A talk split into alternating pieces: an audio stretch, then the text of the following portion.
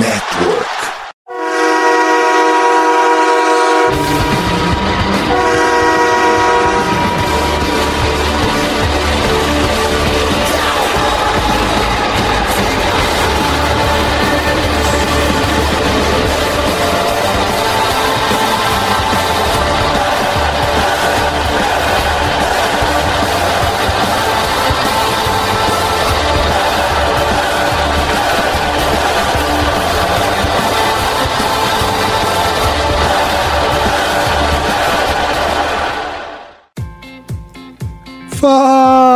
Torcedor do time mais amado, mais querido, mais sofrido, né? Acho que tem que voltar com o padrão dos Estados Unidos, do Brasil, do mundo. Estamos falando do Dallas Cowboys. Sejam bem-vindos a mais um podcast do Blue Star Brasil. E aqui quem fala com vocês sou eu, Gabriel Platt, como sempre. Mas antes de começar o podcast, falar sobre as coisas que tem que falar, temos uma novidade, temos um participante especial, um convidado. Então, se apresenta pra galera, Matheus. Tudo, tudo bem com você? Fala, Plat, tudo tranquilo, cara, contigo?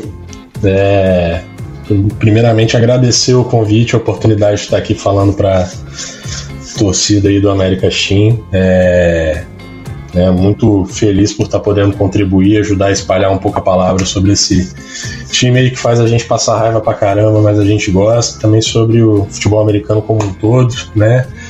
É, acompanho o Cowboys aí desde 2009 né? Conheci através dos meus primos que começaram a acompanhar, já estavam torcendo pro Cowboys, aí pô, vi aquele time maneiríssimo da época com o Tony Romo, o Marion Barber, o é, Terrell Owens, né? DeMarcus Ware, só monstro. Fez a gente passar umas raivas, deu umas decepção, mas foi o suficiente para já me apaixonar pelo time. Tô aí desde então aprofundando, conhecendo cada vez mais e né, aprofundando no esporte como um todo aí também pô, tu pegou aquela, aquela era do sofrimento toda, né? Porque eu comecei em 2011, foi a, o primeiro 88, né? Daquela sequência horrível. E. Mas, pô, 2000, 2009 foi pros playoffs, né? 2010 foi um ano horrível. Mas. Já pegou o sofrimento desde o começo ali, né? É, com certeza. Foi o começo do fim da era do Romo, né? né? Já pegamos aí uma sequência de lesão, umas farofadas feias de playoff. Mas mesmo com isso tudo, ainda era um time que era minimamente interessante de acompanhar, conseguia fazer uns bons jogos, né? E pô, vamos conhecendo toda a história, tudo que permeia o time, a gente vai se apaixonando e cai nessa, nessa armadilha de sofrimento aí que a gente está enrolado até hoje. Pois é, né? Podia, podia ter um pouquinho menos de sofrimento, uma temporada que terminasse melhor, né? Mas tá complicado. Mas já falando da próxima temporada, né? E a gente tem a nossa comissão técnica, né? A gente, quando a gente gravou o último podcast, ainda não tinha muita coisa definida. É, a gente gravou a, sobre a permanência do, do Dan Quinn. E de lá para cá, né? A gente acabou ficando algumas semanas sem gravar. Mas aconteceram algumas mudanças e o Cowboys de fato anunciou já a comissão técnica com todos os. É, com todos o, os nomes, né? Inclusive alguns nomes assim até curiosos, alguns meio, meio, alguns nomes polêmicos, né? E mas vamos falar do, do, principal mesmo, que é o coordenador ofensivo, né? O Kellen Moore saiu, né? O Cowboys, é, pelo que parece, foi uma decisão é, de, das duas partes, né? Até acho que até porque o Kellen Moore tinha contrato, então é, não foi exatamente ele demitido, pelo menos não foi o que disseram. Né? E antes de falar do novo coordenador ofensivo, é, o que, que você achou da, da saída do Kellen Moore? Você acha que, que tinha que sair? Você acha que já estava uma situação desgastante? É, como é que você vê essa saída do, do Kellen Moore? Então, Plat, eu vejo que esse ano vai ser um grande divisor de águas para a gente entender o que de fato acontece dentro do Dallas Cowboys em si, né? Porque a gente via, vocês né, o gritante nos jogos, vocês até comentaram aqui, o ataque de Dallas era muito. Né, não tinha uma, uma firmeza, variava muito o estilo de jogo, a proposta, as jogadas, né? O jogo de contra Tampa e contra o 49ers foram dois ataques distintos que entraram em campo, né? Um muito mais criativo, agressivo, ousado, outro super conservador, super focado em jogo corrido. É, então, assim, dentro, eu vejo muita gente falando que dentro do Cowboys pode existir muita chamada que vem de, de dentro da casa, né? Dos próprios Jones para a forma como o ataque tem que correr. Tanto que, né, desde 2009, você desde 2011, eu nunca vi uma mudança muito significativa na forma como o ataque do Cowboys opera, né? E já mudou treinador, já mudou coordenador ofensivo, já mudou caramba, mas permanece um certo padrão ali, né? É, então eu acho que agora vendo o Kellen Moore no lugar em que supostamente ele vai ter mais liberdade, né? Eu acho que a gente vai ver de fato o que, que é o fiel da balança dessa situação, por que, que a gente funciona da forma como a gente funciona, tendo a, né, a bola na mão aí pro ataque. Né? Então, tô, tô nessa expectativa para ver o que, que o Kellen Moore vai poder fazer lá no, no Chargers com o Herbert, né? É, e muito curioso para ver o que, que vai virar o ataque do Cowboys esse ano, por conta do próprio Schottenheimer, os outros, nem sei se é assim que se pronuncia o nome, né? O nome mais silábico aí é, como também alguns outros né, técnicos que chegaram aí para compor a, a comissão. Então acho que vai ser um ano no mínimo curioso, mas com um certo potencial para ser bem amargo aí para gente.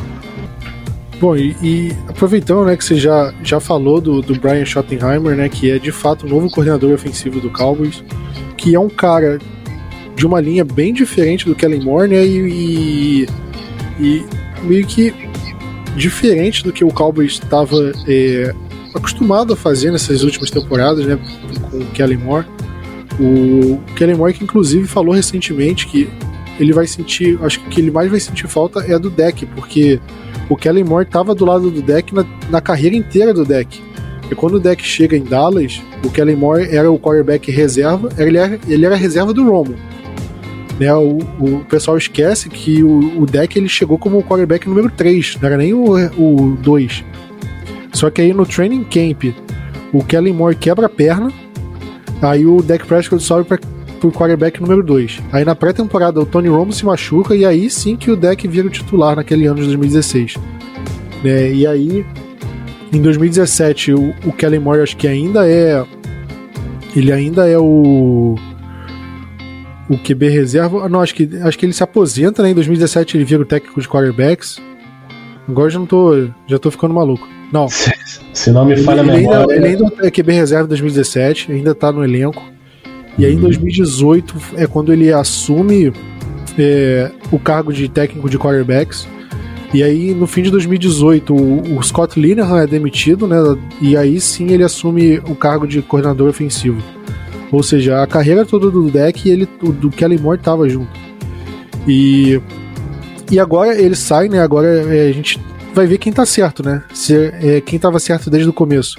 Era o Mike McCarthy e o Kelly Moore tava é, impedindo que esse time fosse para frente, ou o contrário, ou era o Kelly Moore que tava fazendo esse ataque funcionar e o, o sistema do Mike McCarthy de uma forma geral que tava impedindo que esse ataque é, conseguisse ser mais consistente, né? É, e agora chega o Brian Schottenheimer, que é um cara veteranaço, assim, o pai dele era, é, foi técnico da NFL por muitos e muitos anos. É, pra você ver. Isso porque o cara, ele tem o? Uns 50 anos? 49 anos, o Brian Schottenheimer. É, e, só que ele tá na liga desde 2001. Né? Acho que isso mostra como ele é veterano.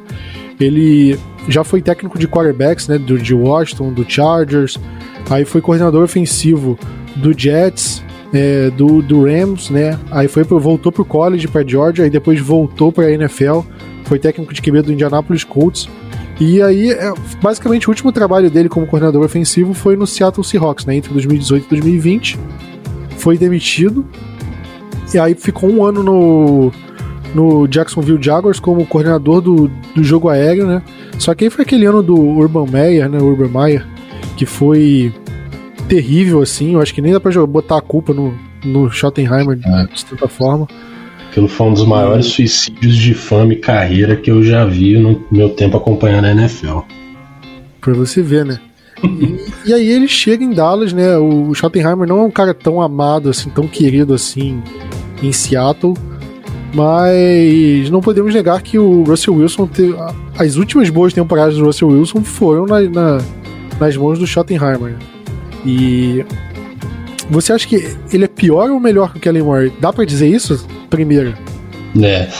é. Eu acho que um detalhe interessante também é que o, o pai do Schottenheimer foi quem deu a primeira oportunidade de, de uma vaga de coaching aí para o McCarthy, né? Então, acredito que até daí que venha essa, né, essa conexão entre eles. O McCarthy é um cara que, quando ele quer, ele gosta de trazer essa turma que já trabalhou com ele, né? E, cara, eu acho que esse, essa contratação foi muito a cara do Cowboys. é, né, o, o, com, com, considerando né, as formações de comissões técnicas anteriores, muito dificilmente vem um, um técnico de fama e de impacto, né? O Dan Quinn, eu acredito que seja uma exceção, né? É, e cara, considerando o que eu puxei de estatística aqui do tempo dele em Seattle, eu não sei se foi uma mudança muito bacana pra gente, né? É, acho que vale destacar que isso é o resultado do McCarthy ganhando a carta branca para ele rodar o time da forma que ele quer. Né? Tinha muito reporte de existir uma diferença de filosofias entre ele e o Kellen Moore talvez esse né, seja aí uma das causas dessa, dessa indefinição que a gente vê sobre a forma como o Cowboys operava em campo de um jogo para o outro. É, e uma declaração que o McCarthy deu ontem, que inclusive acabou com o meu dia, foi ele falando sobre essa saída do, do Kellen Moore, né? Foi ele falando que ele quer correr a bola. Ele quer correr a bola para descansar a defesa dele. E se você vê os números de Seattle, né, sobre a tutela aí do Schottenheimer, até eu acho importante citar aqui que o nosso novo técnico de OL, né, o Mike Solari, ele teve lá em Seattle junto com o Schottenheimer, né, em parte da, do tempo deles juntos lá. E, né, tiveram bons anos do Russell Wilson, mas também foi um time fortemente orientado para corrida, né? Eu puxei aqui algumas estatísticas, né? 2018, 2019 foram anos em que o Schottenheimer e o Solari tiveram juntos lá, né? O Seattle foi o primeiro time em jardas corridas e o segundo time em tentativas de corridas, né? Enquanto em jardas totais aéreas aí é para a parte, né, 12 segundo, 25 quinto e de tentativas chegou a ser o pior time da liga em tentativas de passe. Então eu acho que toda essa construção da comissão técnica que a gente está vendo aí, com essa declaração do McCarthy, com é, a vinda do Schottenmeier e do Mike Solari, eu acho que é um sinal de que né, a gente vai estar tá buscando um jogo corrido muito mais forte dentro dos de Dallas. E vendo o que a gente viu ano passado, Plat, não sei se isso é um presságio muito bom.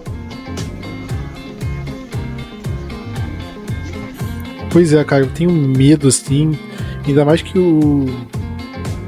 Que o Mike McCarthy vai finalmente ter bastante poder, assim, né, no, no time. Quando ele chega, o Jerry Jones dá carta branca para ele mudar a comissão técnica inteira. E os únicos que ficaram da comissão técnica do Jason Garrett foi o Kellen Moore, né, e o Douglas Meyer, que era o técnico de quarterbacks. Né, o resto ele mudou tudo. A defesa foi um desastre em 2020, né? Quando ele assumiu, aí teve que mudar também. Foi quando o Quinn chegou, e aí sim a defesa de fato se tornou uma defesa. E foi na mão do Mike Nolan, né? Que foi da pior defesa da liga para um top 3 em é. uma temporada.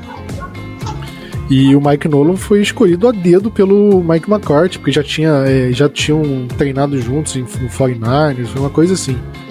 E agora é mais uma indicação assim, né? O Mike McCarthy gosta muito de, de técnicos que já tenham trabalhado com ele, né? Ele gosta muito desse tipo de coisa. O, o Ben McAdoo foi cotado para coordenador ofensivo, aquele mesmo técnico que foi um desastre no Giants como head coach. Deus me livre, ele tá, ele tá no Cowboys ainda, se eu não me engano, como consultor ele de tava, coisa. Ele tava, acho que em 2021, aí em 2022 ele, ele assumiu algum cargo no, no Carolina Panthers e tava por lá. Só que cogitaram a volta dele justamente por conta disso. É, é, pela ligação que tinha. O... E aí, pô, fica uma, uma situação muito esquisita, né? Será que E a gente começa a colocar em dúvida: será que o Schottenheimer é mesmo o cara mais qualificado para esse ataque? Ou ele tá lá só porque é amigo do, do Mike McCarthy? Né? É, a gente fica com essa dúvida. E eu tenho minhas dúvidas se o Schottenheimer era de fato o jogador que. O jogador. Era de fato o técnico ideal para essa, essa função. Né? É, o cargo de coordenador ofensivo vai ser não menos importante, mas é, acho que vai ser menos impactante no ataque, já que o Mike McCarthy que vai chamar as jogadas agora. E ele se colocou numa. Ele se colocou uma responsabilidade muito grande, porque se o time vai mal na próxima temporada, a responsabilidade agora é toda dele, né? Porque era muito fácil você jogar quando o ataque vai bem, o time todo tá bem, e quando o ataque tá mal, a culpa é do Kellen Moore. E agora não, não vai ter mais um Kellen Moore ali para botar a culpa. E, ah, tá chamando só a corrida pelo meio, tá chamando só é, curl, é, rota curl, né? E não vai ter mais isso, agora vai ser responsabilidade dele. Então, é, se por um lado ele, ele vai ter mais liberdade de montar o ataque que ele quiser, pelo outro lado ele vai ter é, justamente isso, vai ter uma pressão, uma, uma pressão a mais nele em, em, em busca de resultado. Porque a, acho que pelo menos a minha maior crítica com o Kellen Moore era em relação à consistência dele, né? Porque tinha jogo que o Cowboys anotava 40 pontos com a maior facilidade do mundo, com ataque correndo bem, é, variando jogada, abrindo playbook, é, espalhando os recebedores, né, conseguindo fazer passes para 7, 8 jogadores diferentes. E tinha jogo que o Cowboys mal conseguia anotar 15 pontos, com o ataque só correndo pelo meio, é, tree and out o tempo todo, é, muita jogada manjada. E. E agora a gente, a gente vê, cara, o, o ataque ele em 2022 e até em 2021 ele tinha potencial de anotar, pô, de ser um dos melhores ataques da liga, de anotar, sei lá, pelo menos uns 24 pontos por jogo. É, a gente viu nos playoffs, pelo menos, principalmente no jogo do 49ers, que o time não demonstrou essa consistência, não conseguiu pontuar da forma que a gente esperava. E se chegar com o McCarthy, o Cowboys não passar nem perto de ser um time, de ser um ataque que consiga pontuar dessa maneira, aí a gente vê, pô, peraí, então o problema não era necessariamente o Kellen Moore. É, é mais o problema, de fato, estava no Mike McCarthy. E eu espero que o Jerry Jones veja, é, pense dessa forma também. É que se o Cowboys por acaso for mal, ele consiga ter a noção de que, beleza, o, o Mike McCarthy é o responsável por isso, não era o Kellen Moore, então vamos ter que é, lidar com essa situação. Mas. É. É... É, só complementando, Plat, essa chamada de responsabilidade, além de todos esses fatores, né? É, acho que também vale citar o fato de que chamar as jogadas pode ser uma coisa que vai embolar ainda mais a cabeça do McCarthy ali, porque estamos só ali realmente gerenciando o jogo, com o Calemore chamando as jogadas de ataque, o Quinn chamando as jogadas de defesa, e o McCarthy ficando exclusivamente ali para né, analisar o jogo e controlar o relógio, ele já se embananava inteiro. O clock management dele é terrível, então ele ter todas essas responsabilidades de chamar o ataque, junto com já essa dificuldade que ele estava tendo em controlar o relógio a nosso favor, é uma coisa que me preocupa um pouco também, né? É, e né, pegando essa, você comentou sobre né, jogos que a gente botava 40 pontos no placar. O McCarthy citou isso né, na fala dele sobre o Kellemore ontem. Ele falou: ah, Eu entendo que você, como um coordenador ofensivo jovem, você quer botar 40, 50 pontos no placar. Eu quero correr a bola para deixar a minha defesa descansar. Né, então, né, é, essa fala acendeu muito um, né, um red flag aí para mim se talvez essa inconsistência no ataque de Dallas não fosse justamente uma, uma queda de braço filosófica aí entre o, o McCarthy e o próprio Kellemore. Mas uma coisa que me estranhou, especialmente sobre essa fala dele, é que o McCarthy é um técnico que ele é, ele é devoto do West Coast Offense, que o pessoal fala, né? Que é um ataque muito baseado em passe, né? Em passe rápido, em soltar a bola rápido, né? O próprio Green Bay dele lá com. Acho que ele chegou a pegar o final do, do Favre, o começo do Rodgers era muito baseado em passe também, e agora ele tá vindo com esse tipo de papo, né? É, é aquela questão que eu comentei anteriormente. Me preocupa se isso não é uma chamada que tá vindo dos próprios Jones para como eles querem que o nosso ataque opere dentro de campo, né? É, e é uma resposta que a gente vai ter esse ano com o Kellemore tendo liberdade para tocar o ataque dele da forma dele no outro time e o McCarthy tocando o circo dele da forma como ele quer, né? E é a cadeira quente máxima possível, cara. Se o Cowboys não for bem esse ano, mesmo que faça uma temporada regular aí de 12 vitórias novamente, vá bem, se não passar do divisional, eu acho que o McCarthy vai rodar. E aí é aquele momento que a gente vai ficar ansioso pelas mudanças que não vão acontecer novamente. Pois é, pois é. é... Falando agora dos técnicos de posição, né? Porque o Cowboys não trocou só o coordenador ofensivo, né? É... Se você pegar os outros, né? É... o Cowboys mudou o, o técnico de linebackers, o Cowboys mudou o técnico de linha ofensiva, mudou o técnico de quarterbacks, o técnico de running back. Né? Então, alguns nomes o Cowboys mudou. É, é, você tem algum nome assim que te surpreendeu? E aí pode ser surpresa tanto positiva quanto negativa, tá? É, te deixo é, aberto a isso. Uma coisa que me surpreendeu já falando é que o Cowboys tem meio que aquele famoso Aspone, né? O assessor de porra nenhuma. Que é o, o Darian Thompson, que era um safety, né? Ele jogou como safety aqui, ele se aposentou. E agora Sim. ele tá como técnico assistente de linebacker, o cara que nunca jogou de linebacker na NFL. E, e controle de qualidade. Né? É uma coisa meio tipo. Ah, abrir uma vaguinha aqui na, na comissão técnica, encaixa ele aí de qualquer coisa, ele entrega água, ele, pô, preenche o Excel, faz um, um somacia ali no Excel. que é meio. É, é, um termo meio abstrato, né? A função dele. Uhum, é, os, os, os Jones têm muito essa pegada da família, né, cara? Você tá aqui, você tá com a gente, você é da família, vamos juntos. Então acho que é, cara, indescritível. Vai saber o que, que um cara desse vai fazer, vai ter de, de positivo para contribuir mesmo, né, cara? Exatamente. É... Mas você, você, tinha perguntado, né, Plat, sobre os técnicos, né? Se algum surpreendeu, se algum é, chamou a atenção. Eu acho que o Mike Solari é um caso, né? É, o Joe Philbin, mesmo que tivesse tendo os problemas dele, né? A nossa linha era relativamente indisciplinada, sofria com faltas, mas eu acho que foi um, dadas as circunstâncias, nessa temporada foi feito um trabalho bacana com a nossa linha ofensiva, né? A gente teve o, o Terence Steele, né, ascendendo aí para ser um starter, que por conta da lesão dele acabou fazendo muita falta, né? A própria lesão do Tyron Smith, do Jason Peters também no finalzinho, mesmo com isso tudo acontecendo, gente mudando de posição, indo para um lado para o outro, toda a ciranda que aconteceu ali, é, eu acho que foi uma unidade que conseguiu se sustentar, né? Então, né, sendo um pouco advogado do diabo, porque o Philbin tinha os problemas dele, né, mas me surpreendeu esse corte acontecer dado o desempenho da nossa linha esse ano. Mas, novamente, isso é o McCarthy com carta branca direcionando o time para o que ele quer. Né? O Solari, o nosso novo técnico, ele é um cara, né, do que eu vi dele, é um cara muito vocal, prega muito como filosofia para a linha dele explosividade, intensidade, né? E do dado os times que ele passou, o São Francisco, que foi o outro trabalho de mais notoriedade dele, né? Foi até nos anos que o Kaepernick estava lá, também foi um time muito orientado para corrida. Então, assim, já que a gente vai remar contra a maré da liga inteira e apostar em cima do jogo corrido, que pelo menos seja com quem aparentemente sabe fazer isso bem, né?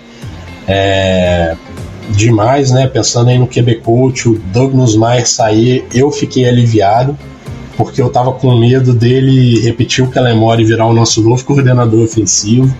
E, né, dado o que a gente tem visto do deck, né, dos problemas de leitura dele, eu acredito que são questões que o coaching influencia diretamente, né? Então, eu não acredito que o Nosmaier tá tá fazendo, tava fazendo um bom trabalho nesse quesito. Foi alguém que me aliviou de ver meteu o pé da nossa comissão também, né? E o, o nosso novo técnico de quarterback me fugiu no, o nome dele aqui, mas ele é um quarterback que aposentou recentemente. Scott Isso, ele mesmo.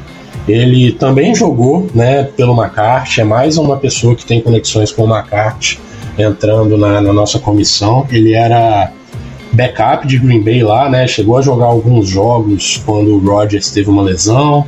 Posteriormente ele foi para o Colts, também era reserva do Andrew Luck, substituiu o Luck nas lesões dele, teve diversos jogos lotados de interceptação todos, mas o desempenho do cara como QB, né, não necessariamente vai influenciar na capacidade que ele tem de trazer, de analisar, de ajudar o deck a a ver os pontos de melhoria dele, né? Esse eu particularmente até gostei.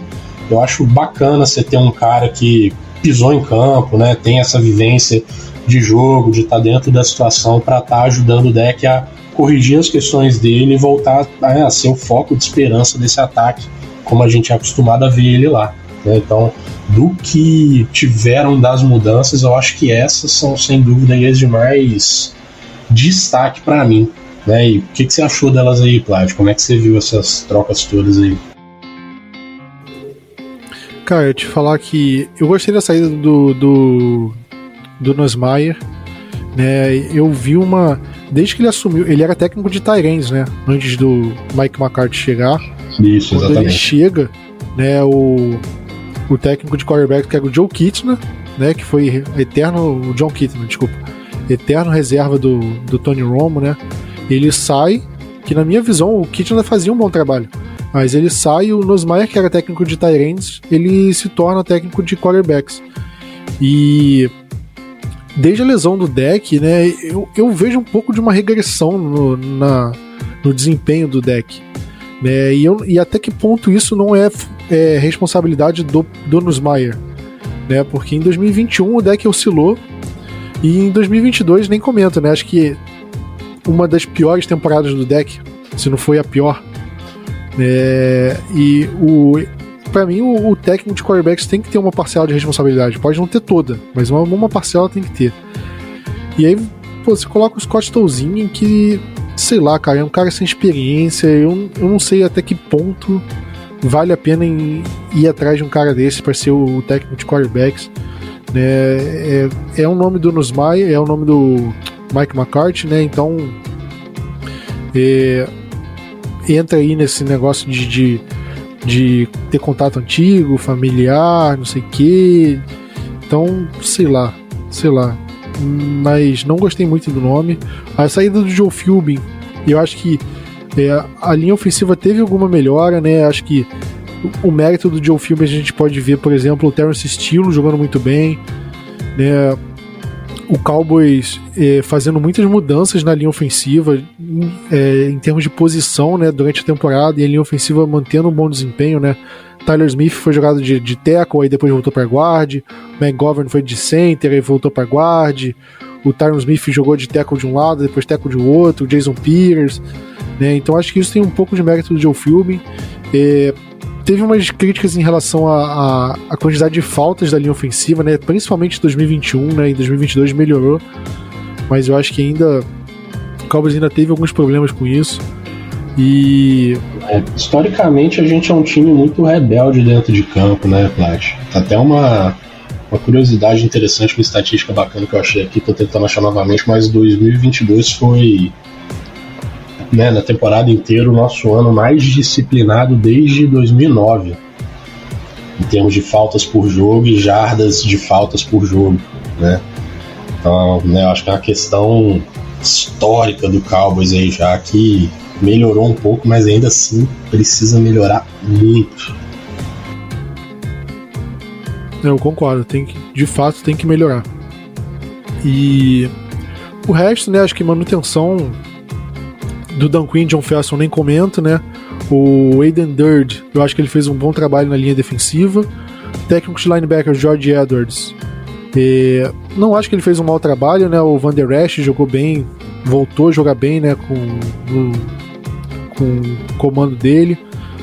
E agora o McCurley que volta para fazer essa função. Não sei até que ponto ele vai. Ele vai de fato recuperar. Ou... E é meio que a posição de linebacker a gente pode até discutir, mas é uma posição meio que tá em branco, né? Tipo, muitos jogadores saindo, quem vai ser o linebacker, né? Mas eu sinceramente tenho algumas preocupações com essa comissão técnica.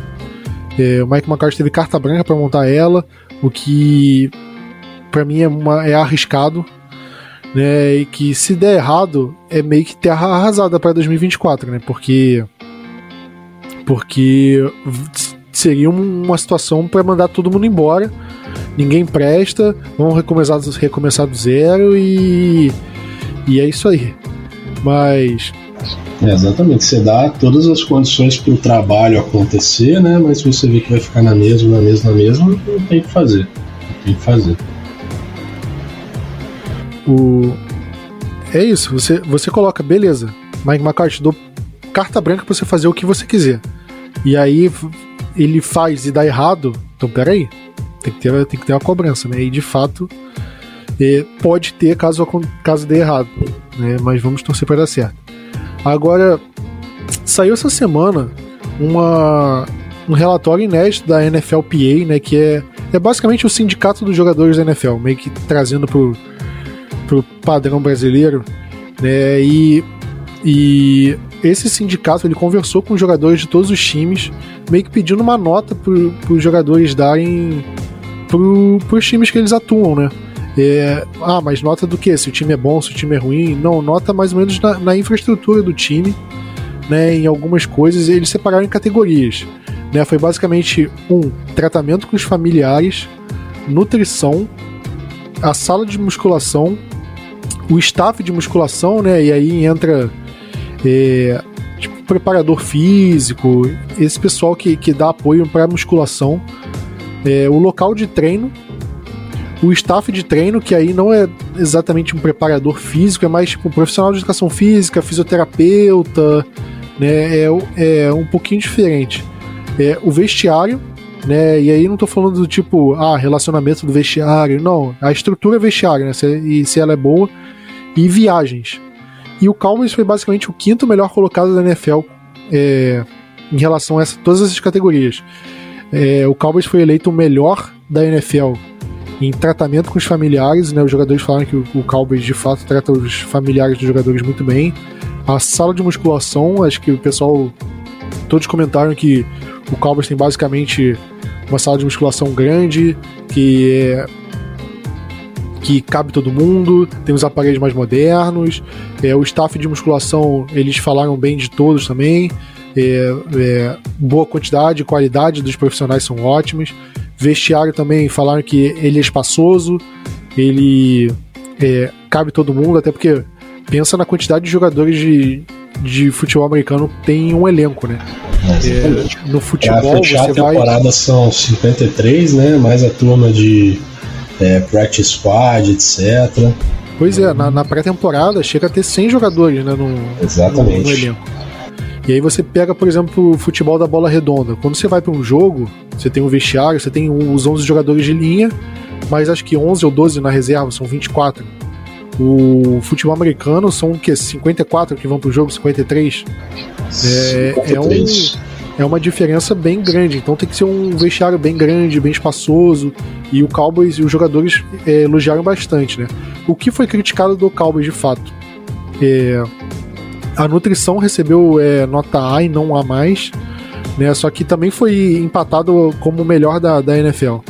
Então acho que aqui não tem muito o que reclamar também. Eles falaram que a, a área de lanchonete, né? É, a área de refeição, refeitório ali é, era era grande, espaçoso, cabia todo mundo. E de fato, eu fui no The Star, né? Eu via, eu passei por essa parte do refeitório. E ela é muito grande, tem muita mesa, cabe muita gente. E, e eles elogiaram variedade de comida, né? Suplementação, todas essas coisas.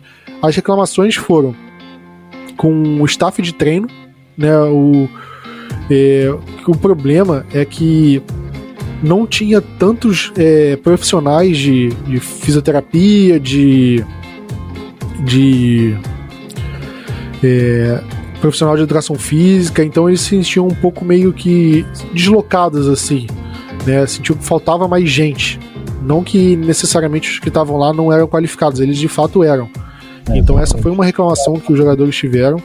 E a outra foi em relação às viagens do Cowboys. Né, o Cowboys é um time que viaja muito, até porque ele está no meio dos Estados Unidos, então qualquer jogo ele vai ter que viajar assim de, de avião e tal. E são, tem sete times da NFL que não oferecem é, assento de primeira classe para os jogadores, e o Cowboys é um deles. E isso foi uma reclamação dos jogadores, né? Porque você vê aí, tem 25 times que dão assento de primeira classe, e o Cowboys é meio que a comissão técnica fica na frente do avião, né, nas, nas poltronas mais confortáveis, e os jogadores ficam do meio para trás. Né? Então esse foi o motivo de reclamação. E um dos maiores pontos positivos do, do Cowboys é que o Mike McCarthy foi bastante elogiado pelos jogadores. Ele falou que Mike McCarthy é um cara que que ele respeita os, o, o tempo de descanso dos jogadores, né? Por exemplo, é, quando o jogador tem que recuperar, ele não faz uma carga intensa de treinos, né? Assim, do tipo, tem que treinar sempre, que não sei o que, não sei o que. Então ele respeita o momento de recuperação dos jogadores, isso é um ponto muito positivo, né, que os jogadores apreciam o Mike McCarthy. E também praticamente todos, né, a porcentagem é que 96% do time acredita que o Jerry Jones está disposto a melhorar a situação do, do elenco. Do, do, elenco não, da infraestrutura. Ah, se tem se falta é, equipe na, é, entre os fisioterapeutas, entre os preparadores físicos, é, eles sentem que o Jerry Jones está disposto a mudar isso. É, a gente viu algumas. Se você comparar com os outros times, tem alguns jogadores que acham que, cara, o dono tá cagando pra gente e não vai melhorar isso, a gente vai ficar com uma estrutura defasada mesmo.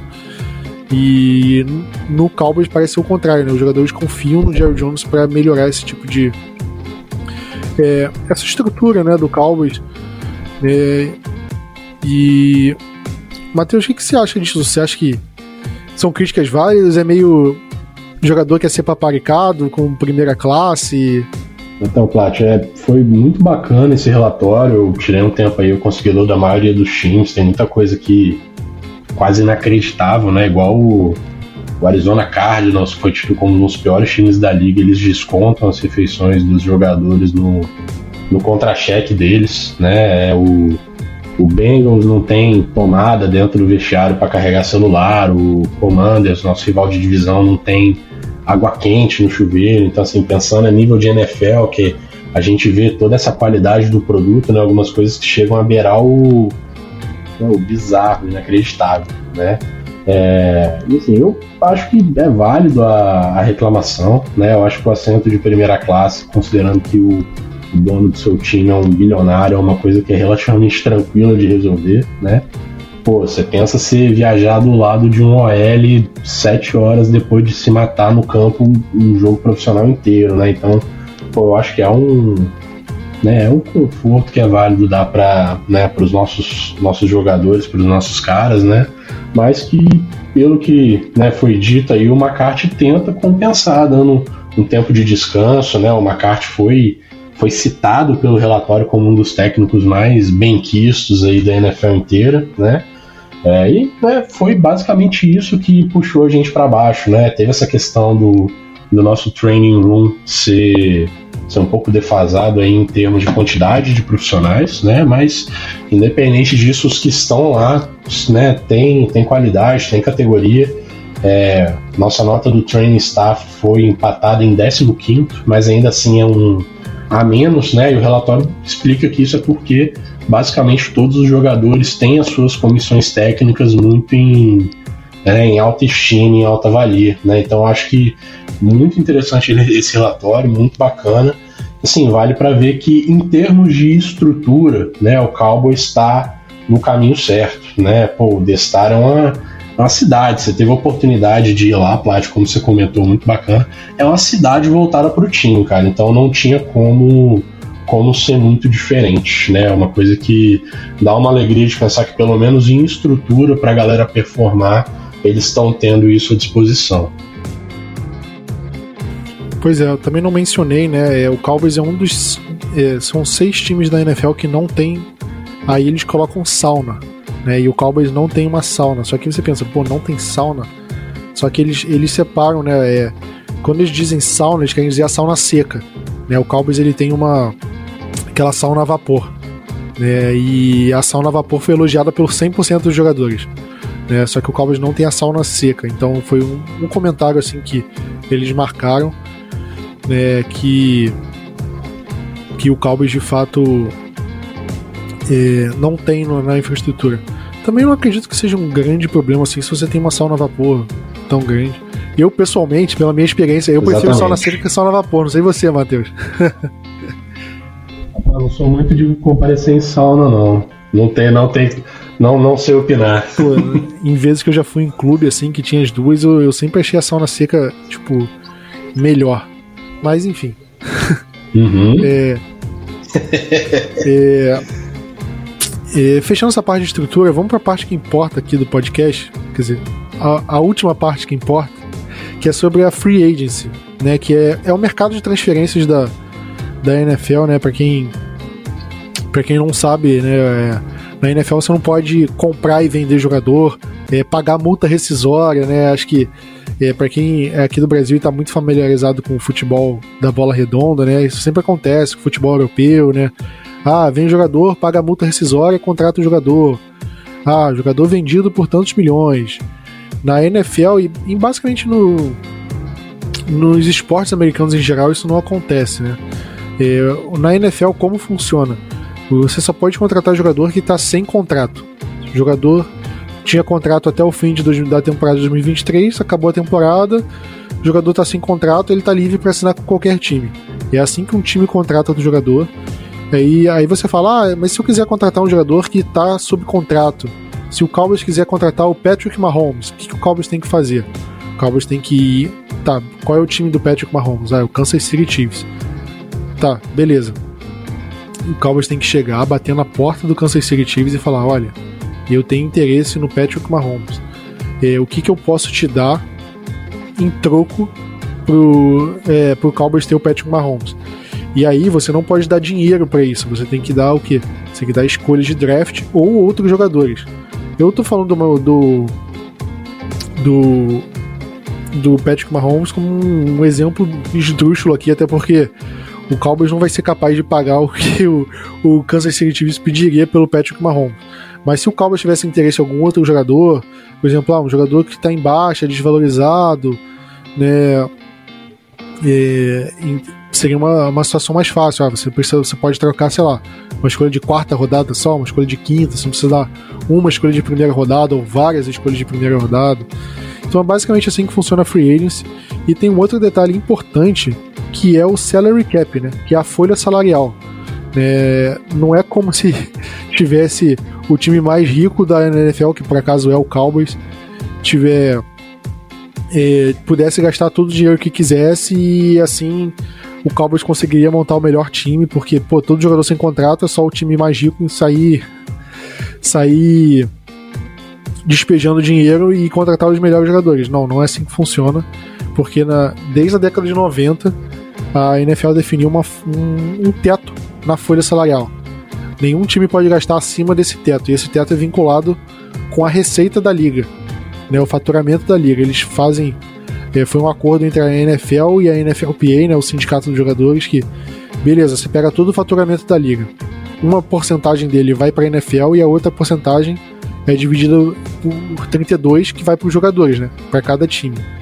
E nesse momento o salary cap ajustado é de 220 e poucos milhões de dólares. Então o time não pode gastar mais que isso em um ano de salário. É, então é assim que funciona. Se o Cowboys quiser contratar um jogador, o Cowboys tem 10 milhões sobrando na folha salarial. O Cowboys só pode gastar isso, não pode ficar com, com a folha salarial negativa. Né? É, e aí, como é que está a situação do Cowboys hoje? O Cowboys está com a folha salarial negativa, está 7 milhões e meio acima do teto. E aí você pensa, pô, mas você acabou de falar que não pode, como é que o Cowboys está? E aí, calma, você, a partir de o Cowboys não pode estar com negativa quando chegar na data tal. Agora eu não sei qual é, tipo, é, a data exata, mas é geralmente no meio de março. É dia 15 de março. Se o Cowboys chegar no dia 15 de março e tiver negativo, aí o Cowboys é punido. Aí, por exemplo, a folha salarial do Cowboys é menor na próxima temporada, ou a folha o Cowboys perde escolha de draft, isso pode acontecer. Então o Cowboys tem até o dia 15 de março para resolver a, o problema da folha salarial. E isso dá para resolver, tá? Não é, por... não é uma coisa tão problemática, assim, 7 milhões é relativamente pouco, né? Se você pega, por exemplo, vou falar só do do Ezekiel Elliott. Se você cortar o Zeke, você abre 5 milhões. Só de você cortar o Zeke. Então você já dos 7,5 você já abre 5 aqui. É, e se você cortar, pô, sei lá, Jordan Lewis, você abre mais 4. Então só com esses dois jogadores você já fica dentro da é, já fica dentro do teto. Né? Não que o Cowboys vá cortar eles. Mas, é, Matheus, antes que a gente fale desses jogadores e tal, vamos passar um rápido, rapidinho de posição por posição, né? Pra gente ver como é que tá a situação desse, de cada posição, né?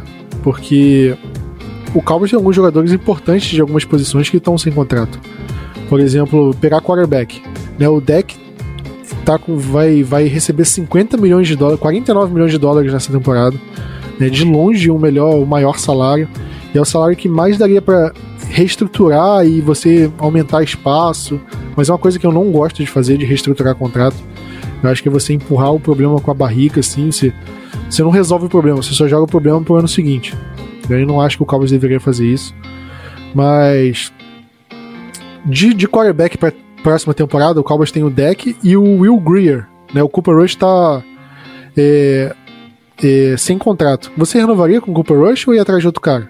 Mas, então vamos lá, né? Sobre, sobre o Cooper Rush, Plat, eu acho que pelo preço certo vale, né? Pô, segurou a onda na temporada passada enquanto o deck estava né, tava lesionado, estava se recuperando aí da fratura na, na mão dele. Faz bem o feijão com arroz, não é nada espetacular, né? Eu também não sei se ele vai ter um supermercado aí no é, um super valor no mercado de QBs nessa free agency, porque ele fez o mínimo, né? Eu acho que quem mais segurou a onda nesses jogos aí que o Cowboys teve sem o deck foi a defesa, né? Assim, é bizarra a diferença, porque quando o deck voltou, a gente viu um pouco do que aquele ataque era capaz de fazer, né? Eu acho que a gente era. tava beirando aí o 14, 21 pontos por jogo quando era muito, e quando o deck entrou, na, né, pegou o time ali na mão, era tranquilo a gente fazer 30, 40 pontos, né? Então acho que o, se o, a gente conseguir um preço bem razoável ali pelo Cooper Rush, eu acho que é um que valeria a pena manter pela segurança, né? É, tem muita gente que cita o deck como um perigo por questões de saúde, mas eu acho que a gente não teve ele disponível nos últimos anos mais por questões de azar. Né? Se fosse uma mesma lesão se repetindo ali num, num ligamento, num hamstring da vida, alguma coisa nesse sentido, me preocuparia mais. Mas, pô, é um ano que o cara cai em cima do tornozelo dele na hora errada da passada, é uma mãozada no capacete. Então, assim, são coisas que assim, eu vejo mais como, como azar do que de fato um, ser um injury prone mesmo. Né? Então, assim, se der, beleza. Se não der também, obrigado por tudo, boa sorte. Né? Acho, um, acho um bom outro lugar para você ser banco. O, o lado bom do Cooper Rush é um que ele tá adaptado ao time, né? Já tá no time há vários anos. Ele, ele ficou um tempo no Giants, voltou. E é o que eu sempre falo aqui, um quarterback re reserva, né? Se o quarterback titular se machucou, perdeu a temporada, aí não tem, acho que não tem QB reserva que vai fazer o time é, de fato continuar jogando da mesma forma. Exatamente. Mas o QB reserva é meio que para apagar incêndio. Pô, QB titular vai perder quatro jogos. Cara, a gente não pode perder os quatro jogos com o quarterback jogando de forma bizonha. E o Cooper Rush é o cara que vai segurar as pontas. A gente viu. Deck perdeu seis jogos, ele ganhou cinco né? Foi até muito acima do esperado. E eu acho que pela boa temporada que ele fez, ele merece um voto de confiança. A questão é, será que ele está valorizado e vai querer receber mais em algum outro lugar? Algum time vai oferecer mais para ele ser reserva em algum outro lugar? Porque se for o caso aí, cara, você, a gente não vai entrar no leilão pelo Cooper Rush, né? Aí, pelo amor de Deus. Exatamente. Ainda mais na situação de cap que a gente tá. Pois é, ainda mais com a folha salarial apertada, você vai, você vai jorrar dinheiro num, num quarterback que vai ser reserva. Né? É uma situação que, pô, não vale a pena. Mas em um cenário onde ninguém queira ele, ele consiga voltar com um salário tão barato quanto o que tava, assim, é, eu sou totalmente a favor da volta dele. Entre os running backs, a gente tem o Ezekiel Elliott, que, pô, Tá ganhando, vai ganhar 16 milhões de, de dólares nessa temporada. E o Cowboys abre só 5 milhões e cortar, ainda é pouco, mas. É, para mim aqui é indiscutível, eu acho que. Eu acho que não tem o que dizer, né? né, eu acho que. É, eu acho que a obrigação do Cowboys cortar o Zeke. E no máximo, no máximo do máximo, se não quiser cortar, você tem que chegar pro Zeke e falar, cara, é, ou você reduz o seu salário ou você tá fora. Uhum. Se você quiser dar uma chance para ele ficar. Porque não tem como. E eu acho que o Zeke sabe que se ele sair do Cowboys, ele não, não arruma, porra, 10% do que ele tá ganhando no, em Dallas em time nenhum. Ele não vai ser titular Exatamente. em lugar nenhum, isso aqui é meio óbvio. Uhum. E aí, uhum. pô, você acha que o, o Zeke vai ganhar, sei lá, acima de 3 milhões de dólares para algum time? Eu acho muito difícil, ainda mais que a posição tá desvalorizada. Então acho que qualquer coisa que o Cowboys ofereça de redução de salário é capaz do Zeke aceitar. É, por uhum. mim, na minha opinião, tinha que ser fora Zeke. E olha que eu sempre gostei muito do Zeke. É, nem essa opção eu dava pra ele, só cortava e é isso aí. Mas, como a gente falou, o Cowboys é meio paternalista, gosta de, de é, We like our guys. Exatamente, eu odeio essa frase, cara. Pô, também odeio, cara. Eu odeio com todas as minhas forças. Pô, vi que.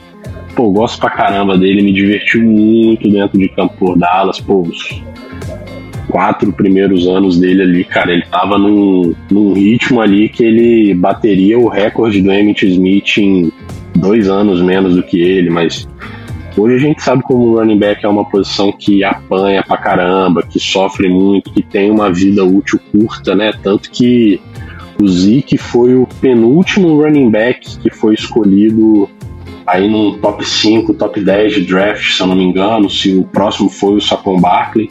E desde então nenhum time mais decidiu fazer esse tipo de aposta. Foi mais uma leitura de mercado especial dos Jones, né, que é a especialidade deles leu o mercado de posições completamente erradas da forma como é, né? Mas eu acho que é, é caso de, ó, obrigado por tudo, valeu, post de despedida, vai no jogo, recebe homenagem, caramba. Mas chega, tem que tem que saber cortar na carne às vezes também, né? E são 5 milhões que vai liberar cortando o Zik. Eu lembro até de ser mais, não sei onde eu vi, mas a, até seguindo, né, dentro da nossa sala de running back, a a franchise tag para running backs esse ano vai ser justamente 10 milhões de dólares, né? E eu acho que o Tony Pollard é o maior candidato para a gente estar tá, né, aplicando a nossa franchise tag esse ano. O Stephen Jones, que é o filho do Jerry Jones aí, que também ajuda a tocar o circo, ele comentou, deu alguns sinais ali de que vai esperar ver como o Pollard vai chegar no training camp para tomar essa decisão. Mas ainda mais com todas essas mudanças que a gente viu na comissão técnica voltada aí, galera que tem essa experiência, essa capacidade de fazer jogo corrido, eu acho que é mais do que certo uma franchise tag é, o Pollard esse ano, né? Que dói no coração, mas eu acho que poderia ser mais um caso que o Cowboys poderia agradecer por tudo, mandar ver, Charlie Benson, especialmente porque a, a free agency de running back para esse ano é uma que vai estar tá especialmente bem servido. Eu acho que das posições todas que a gente vai ter, running back é a, é a free agent que vai estar mais em alta, né? Às vezes, talvez né, trazer alguém via draft ou trazer algum outro nome forte aí que tá vindo de uma temporada em alta, não sofreu uma lesão séria como o Pollard sofreu. Por mais que doa falar isso, eu acho que o Pollard foi um cara muito injustiçado por forçar o Zeke, mesmo ele estando machucado, sofrendo já, já já está sendo aí uma sombra do que ele era. Esse ano ele teve a, a oportunidade de mostrar todo o potencial que ele tinha e né, aconteceu esse infortúnio, né? Mas eu acho que dado o paternalismo dos Jones, ele não vai deixar de existir se a gente for abençoado entre aspas com com o corte do Jones, o Pollard vai vai estar tá recebendo essa tag aí quem sabe para tentar um contrato ainda antes de fechar os prazos, né? Ou jogar na, na tag, ver como ele vai voltar da lesão e ver o que, que acontece. Pois é, eu acho que o Cowboys tem dois, é, é, dois exemplos recentes, assim, para não renovar. É, que justificariam não renovar com o Tony Pollard. Né, o primeiro é o Zeke, né, mostrando como o running back cai de produção no segundo contrato dele. Né, e pô, o Cowboys acho que o Cowboys sabe que cometeu um erro em renovar com o Zeke, ainda mais pelo preço que foi. Né? E, E o segundo exemplo é o Michael Gallup, né, que se machucou no fim da temporada de 2021. O Cowboys renovou com ele dessa forma, assim, é, apesar dos problemas. E foi um cara que não voltou muito bem em 2022, jogou muito mal nessa temporada, né? E, e o Tony Pollard se machucou na última partida da temporada de 2022. Né? Então, será que ele vai estar bem em 2023? Como você falou, a classe, os running backs que estão é, é, livres e vão ficar livres no mercado né, nessa, nessa free agency, né, são bons nomes. Né? E como são muitos, né, é bem possível que o Cowboys consiga pegar um jogador que faça. É, tem um desempenho não igual ao do Tony Pollard, que eu acho que aí não vai ter, mas um valor parecido, né, um, por muito mais barato. Né? É, eu não estou falando, por exemplo, do, do Saquon Barkley, por exemplo, do Josh Jacobs, que são acho que os running backs mais valorizados. Mas e só para citar alguns nomes que vão bater no mercado possivelmente esse ano, né, Plat? Só para ter uma ideia, o Kareem Hunt do, do Browns é um que deve ir para mercado, o Rashad Penny de Seattle, oh, o, o Jamal Sanders, né? Williams, o Miles Sanders, né, o, Jamal Williams do, de, do, Lion. do Lions, o, o Josh Jacobs, que foi muito bem esse ano aí. Eu acho que foi bem suficiente para até sair da alçada do Cowboys, é. eu acho que ele vai comandar um valor bacana em algum time, né? O Deonta Foreman, que jogou bem em Carolina, né? Depois da troca do do McCaffrey, Isso, né? Eu gosto dele. É, é... Também, eu achei que jogou muito bem esse ano. Ah, deixa eu ver se tem mais alguém de disso. E sem contar que eu acho que é, a gente não vai mencionar nesse podcast, mas a classe de running backs do draft é muito boa também, né? Também, também. Então, Muita gente tá cotando o Cowboys para pegar um running back na primeira rodada. É o. Sim, sim. Bijan. Bijan Robson. Eu. Nossa, eu vou ficar muito triste se isso acontecer, o... espero que não aconteça. É, isso, isso é um assunto para outro podcast, né? Mas, mas eu acho que o que vale mencionar é, cara, se tem uma classe profunda no draft, de você poder chegar numa terceira rodada e pegar um, um running back que pode contribuir para o time titular, por exemplo, pode uhum. ser um titular. Por que, que você vai pagar 10 milhões de dólares pro Tony Pollard voltando de lesão, sabe? Exatamente. É, não é melhor você é, usar esse dinheiro e renovar com jogadores mais é, de outras posições, se reforçar um outro setor. Né? Então eu não vejo sentido em tentar renovar com o Tony Pollard. Eu prefiro deixar ele sair e e pegar uma escolha compensatória com, com o valor que ele vai sair e tudo mais. E aí o, o último running back aqui que é, a gente vale comentar, o Malik Davis tem contrato e o Rico Dowdle, ele é free agent, só que é restrito. Então o Cowboys ele meio que pode ativar uma renovação automática se o Cowboys quiser. Eu acho que vai ser um salário baixo, não vai impactar no salary cap. Até porque a, a, o salary cap, a folha salarial, ela só conta os 51 maiores salários do, do elenco. Uhum. Então, se você pega um jogador, se o, o 51 maior salário é 1 milhão de dólares, você pode contratar quantos você quiser por 999 mil dólares, que ele não vai entrar na folha. E se você contratar um jogador por 1 milhão de dólares e um centavo, uhum, aquele contrato de 1 milhão de dólares vai deixar de contar. Então só aumenta um centavo e não um milhão a mais. Então, acho que o Rico Dowdle entra assim, acho que nem vale tanto focar nele. Uhum. Em relação aos wide receivers, né? Os únicos wide receivers que não tem. Só, só um comentário sobre o Malik, o Plat, o pouco que a gente viu dele em campo esse ano. É um cara que eu até, se bobear, me sentiria seguro em seguir com ele ali, participando ativamente do, do nosso backfield. No, até no jogo de São Francisco, quando depois da lesão do Pollard, eu fiquei bem pistola de dele não ter sido mais usado, né? Porque ele é um cara que tem até uma característica de corrida parecida com o Polar, mas a gente apostou em tentar martelar o meio da linha ali do, do 49ers com o Zeke morto já e né, deu no que deu. Não, também acho.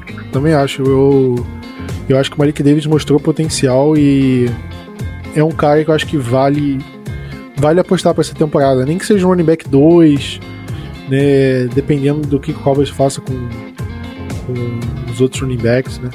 Mas eu acho que é um cara que vale dar mais atenção, no mínimo. É, dos wide receivers, né, a gente não tem muito pra onde correr. É, a gente tem todos os wide receivers basicamente estão sob contrato, né? O Gallup está sob contrato, o Sid Lamb, só que apesar do Sid Lamb, é meio que o, é o último ano de contrato de calor dele.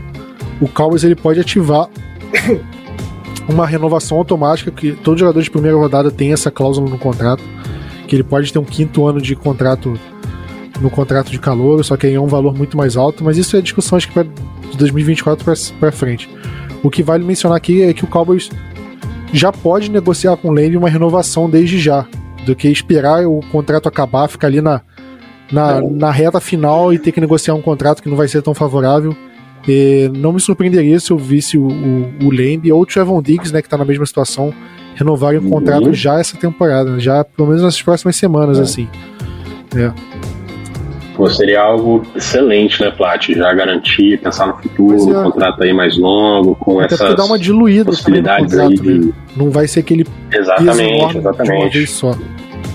É. É que o geral, a tendência do cap também é aumentar ano a ano conforme vão aumentando as receitas de transmissão, Sim. de venda de camisas, ingressos, etc. Então, geralmente os contratos eles começam com umas porradas menores aí e vão crescendo conforme vai passando o ano já pensando nesse crescimento. Fora que o, os Jones eles são bons em incluir essas cláusulas aí de extensão, diluição de valores, etc. Então seria um movimento inteligente para ser feito agora, né? Já garante o, o cara que foi um dos destaques aí, né? O Lembe esse ano, a gente viu ele se tornar mais ou menos tudo que a gente esperava que ele fosse, né?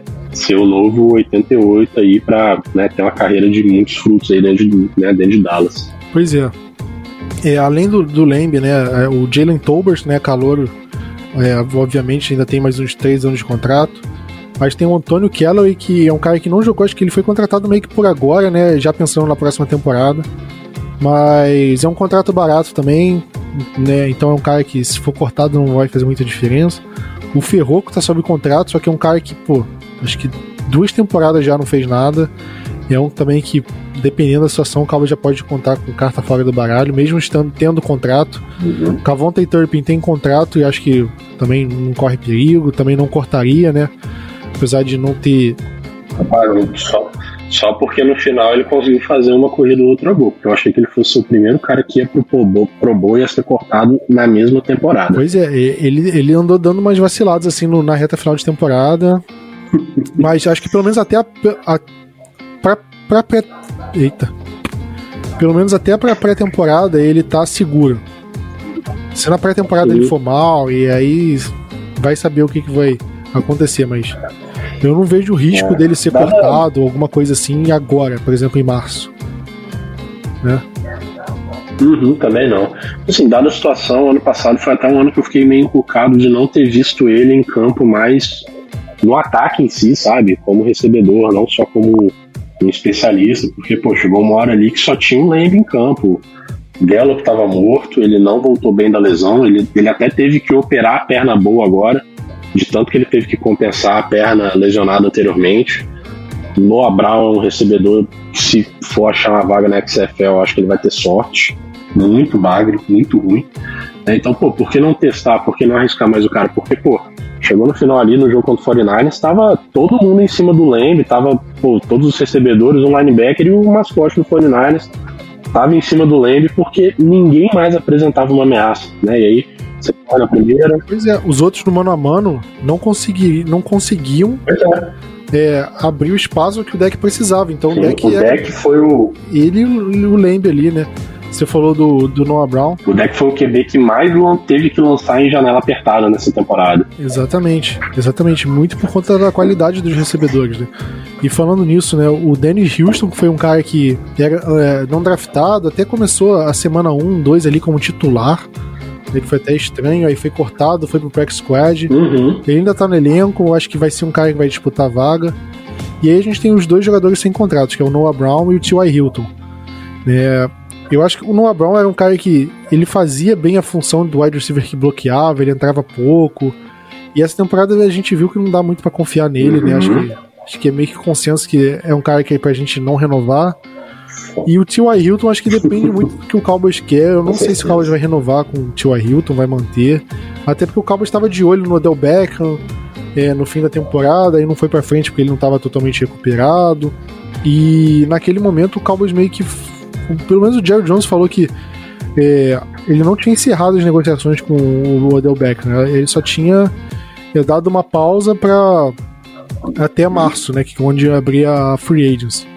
E talvez aconteça alguma coisa nova uhum. dessa novela aí, se o Cowboys de fato vai tentar o Odell de novo, se não vai. Mas mesmo que não tente, eu não acho que essa solução do Cowboys de wide receiver tá entre o Tua Hilton, o Odell Beckham, o Noah Brown. Eu acho que ou você tem que pegar, tentar pegar um veterano bom e barato assim que pode sair, que pode aparecer na, na free agency, né? É, o problema é que o wide receiver já é uma posição mais valorizada, né? Se você quiser pegar um cara muito bom assim, você não, não vai conseguir pegar um cara barato, né? E, e alguns outros nomes talvez nem, nem valham tanta pena, tipo, pô, é, Juju Smith-Schuster, será que vale a pena? Um cara que nem rendeu tanto com, com Patrick Mahomes, é uma posição meio esquisita. Julio John já tá velho. É. Né? DJ Chark, que, que é um cara que, pô, pra mim foi bem no Detroit Lions, mas quanto será que ele vai pedir? Né? Então, é, a, a, o cenário é. de wide receiver, assim, no, na, na free agency é meio obscuro, assim. Né? Porque depende muito do que o jogador vai pedir. É, dessas opções que a gente é, dessas opções que a gente vai ter aí, Plat, um cara que eu acho que poderia ser uma boa saída seria o, o Paris Campbell, do Colts. Ele é um cara que, pô, é, é muito rápido. Eu acho que isso é uma coisa que faz falta no corpo de recebedores do Cowboys. O, o Lamb não é um cara muito de velocidade, né? Ele, é, ele aposta mais na fisicalidade dele ali. Ele, ele é muito bom nas jardas pós-recepção aí que o pessoal fala, né? E do resto do pessoal, o Gallup, né, o, o Noah Brown, esse ano eu não via ninguém que era uma ameaça de velocidade para conseguir né, acelerar, tirar o fundo do campo, abrir o campo, né, carregar alguns é, defensores, né, abrir os espaços, abrir as janelas. Ele é um cara que é dos, dos wide receivers de mais destaque da free agency, ele é o ele teve aí o tiro de 40 jardas mais rápido entre todos, né? Ele sofreu muito com lesão, mas ele teve um ano relativamente sólido lá no, no Colts esse ano, né? Então, dadas as, as opções que vai ter, né? Eu acho que ele poderia ser um bom nome. Um, vem meio debaixo do radar aí, né? Talvez não comande um valor muito interessante, né? mas dos nomes que a gente tem certo que vão vir para free agents, talvez ele seja possibilidade mais real, digamos assim, né? Mais palpável. Pois é, eu não acho que, sei lá, ele vai resolver os problemas na posição, né? Eu acho que é, eu acho que a escolha do Tolbert fez muita, é, fez muita falta, né? Porque o Cowboys meio que.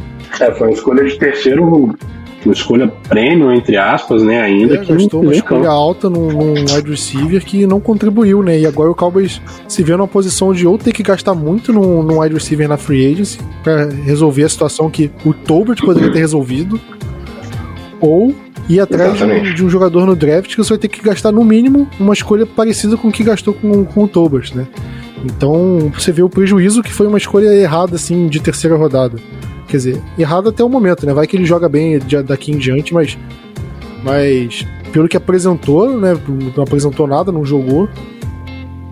Então, é... pois é, exatamente. E até para troca tá um cenário meio nebuloso, né? Eu acho que o único grande nome que é praticamente certo que vai ser trocado é o DeAndre Hopkins. O também, né? Que mesmo assim tem um contrato alto. O Brandon Cooks, que teve até rumores que a gente correu atrás dele ano passado, né? também, eu acho que é, é, uma coisa tão esquisita. Tipo, Exatamente. Tipo, não, é um, não tem um caminho claro aqui pro Cowboys, né? Pois é. Pô, uma, uma saída que pode ser o, o Rayshad Bateman, é um recebedor que foi escolha de primeira rodada de Eu Baltimore, né? teve alguns problemas de lesões. Ele, come, ele começou a explanar uma treta no Twitter hoje falando merda do, do não, né? meio que defendendo meio que tava comentando por que o time não consegue acertar muito em wide receiver no draft e meio que falando que os wide receivers uhum. que eles uhum. têm não são tão bons assim e o nosso querido Batman, né? Traduz, traduzindo em português, não, o Batman. O, ele ficou meio puto, mas depois apagou o tweet, meio que resolveu a situação, mas foi uma coisa meio mal contada. Uhum. É, eu acho que o Cowboys tem que ficar de olho em oportunidade. É. E o wide receiver tem que ser uma posição que o Cowboys precisa focar nessa off-season. Seja ou na free agency ou no draft. Né? O Cowboys não pode negligenciar uhum. da forma que negligenciou, porque pode custar caro. E a gente viu que a, a saída do Amari Cooper fez muita falta né? também, né? Porque o Michael Gallup Nossa, mal assim, a gente não tinha mais ninguém para desafogar o ataque. Entre os Tyrands, né? Exatamente, a saída do, a saída do Amari Cooper sem nenhum valor em troca disso para Exato. Repor, Entre né? os Tyrands, eu acho que Jake Ferguson inquestionável, né? E o Peyton Hendershot, os dois sob contrato. Chama aqui, eu acho que fez um bom função. E o nosso Dalton Schultz recebeu a franchise tag. Você renovaria com o Schultz? Rapaz, eu. Nossa. O, vai rolar um desabafo aqui agora, Plático. O Schultz foi o jogador, se bobear, que eu mais tive raiva do Cowboys esse ano. Porque ele foi muito preguiçoso e displicente a temporada inteira. Sabe? Pô, o jogo contra o 49ers, a última campanha ali. Aquilo foi um... Aquilo ali foi o cúmulo, né? Foi o resumo perfeito pra temporada dele, cara. Foi, eu, eu achava que ele tava vindo numa crescente, né? Ele teve uma, uma temporada muito bacana, né? Antes dessa, dessa temporada atual que se encerrou agora. Pô, veio com a franchise tag, eu tava até torcendo pro Cowboys conseguir fechar um contrato, né? Amarrar ele aí por mais algum tempo antes da, do prazo da tag fechar, mas não foi possível. Mas graças a Deus que, que não deu, cara, porque, pô, toda semana era certo que ele ia dropar um touchdown fácil. Sabe? Que ele ia pô, dar um vacilo, alguma jogada que ele ia pô, dar um, uma folgada, sabe? Teve uma interceptação do deck que eu coloco aí uns 40% de culpa nele, porque, pô, ele não, ele foi nem disputar a bola com, com o marcador, sabe? E, pô, é um TD dropado fácil. Se eu não me engano, até a lesão do Terrence Steele ela aconteceu no snap seguinte a um touchdown fácil que ele dropou. E, pô, o que ele fez ali no final do jogo contra o 49ers, cara, você ir tão sem vontade para bater no cara que você não foi nem para frente para parar o relógio, depois você não ter a, pô, com Texas inteiro de espaço para você pisar no chão, você não conseguir encostar os seus dois pés no chão para contar uma recepção, aquilo foi o cúmulo do absurdo. Foi muito feio, foi muito feio, cara. Foi bizarro. Ficou escancarada a preguiça dele. Bizarríssimo, bizarríssimo. Ele é um cara que pode partir, não vai deixar falta nenhuma. Pô, os dois moleques que chegaram aí foram uma surpresa mega grata. Acho que um deles foi até undrafted, né? Se eu não, se eu não me engano. O Hendershot não foi draftado. Exatamente, pô, jogaram bem, tirando. E o, Ma o Maquinho também, ele foi calor em 2021, eu acho. Sim. Também não foi draftado. Sim. E, e o Jake Ferguson é escolha de terceiro dia, né? Uhum. É, acho que quarta rodada. E eu, sinceramente, eu ia com esses três aí, cara, não buscaria mais ninguém, assim, tipo, ah, buscar um veterano, draftar um Tyrande. Eu ficaria tranquilo em ir com esses três e beleza. Também. Aí, pô, busca pelo quarto, quinto Tyrande, aí, aí meio foda-se, né? não, não, impacta tanto. Tá totalmente de acordo, pô. Deram umas vaciladas, umas cabaçadas que é clássico de calouro, né? Uma das duas interceptações de peteca que a gente teve esse ano foi na mão deles, né? Mas acho que vale a aposta, acho que vale seguir, acho que foi uma né, um, um estilo. Eles ganharam um voto de confiança, né? Ganharam, com certeza. Com certeza absoluta. É isso. Até porque se for trazer alguma outra pessoa que não o Schultz, não é um, um, mercado que vai estar muito atrativo também. Você tem o, o Mike Jezik saindo de Miami, o Austin Hooper, Eva Ingram. Então, assim, nenhum nome que, que inspira aquela, pô, esse cara vai chegar aqui, vai, vai melhorar a posição. Não, não tem, não tem. O Evan Ingram ia, acho que é, ele tá sendo cotado para receber a franchise tag do Jaguars, inclusive. Sim. Pra você ver como é que tá a situação. Exatamente. Eu, sinceramente, acho que, cara, não pagaria muito dinheiro pra Tyrande, pelo menos não nesse momento. Uhum. Acho que vale a aposta neles assim, salário mais barato, é, chance de, de poten potencial de crescimento deles. E acho que é isso aí. Exatamente. Agora, linha ofensiva, eu acho que as questões ficam em relação a Conor McGovern, se ele vai renovar ou não. Uhum. É, eu não sei, não sei. E, e tem a situação do Tyron Smith, né? Sim. o Tyron Smith é um que tá. Ele acho que ele não joga uma temporada completa desde 2015, uma coisa Uhum. assim. Ele vem se machucando. E se o Cowboys cortar ele, só ele abre 9 milhões da folha. Pois é. Então, que eu falei naquela, que o Cowboys está 7 milhões acima. Se ele fizer isso com só, só de cortar o Tyron Smith, já abre esse, esse tanto. É. Então é um cenário em relação, ainda mais considerando que o Tyler Smith jogou na posição de left tackle e estava bem, né? Então pode ser um cenário onde o Tyron é, seja cortado ou se aposente. É, e aí fica a situação. E tem o Terence Steele, que ele é free agent, só que ele é restrito, ou seja, o Cowboys tem opção de renovação. E a opção é mais ou menos assim: o Cowboys tem várias opções de renovação por um ano, que vai desde a mais barata à mais cara. Uhum. Quanto mais cara, é, nessa opção de renovação, qualquer time pode cobrir essa, essa oferta, essa oferta de um ano que o Cowboys fizer. Só que quanto mais cara for, mais o time tem que dar uma compensação em troca. Uhum. Por exemplo, se o Cowboys der uma. É, é, exercer a cláusula é, de renovação com uma tag de segunda rodada. O time, para pegar o Terence Steele, tem que é, igualar esse valor da, da, proposta que o Cowboys fez e dar uma escolha de segunda rodada para o Cowboys. É, eu acho que o Terence Steele por ele estar tá valorizado, apesar de ter se machucado, acho que o Cowboys vai dar um salário um pouco maior assim, para bem que garantir que nenhum time vai tentar cobrir. Eu acho que o Steele, acho que com certeza fica, até porque o Cowboys cortou o Lyle Collins confiando no Terence Steele, né? Então acho que não vejo sentido no Cowboys é, abortar o projeto Terence Steele depois de um ano que ele de fato foi bem. Exatamente. E o Conor McGovern, eu não sei se fica, tá? Eu acho que é um cara que tá meio ali na dúvida, no mínimo. Uhum.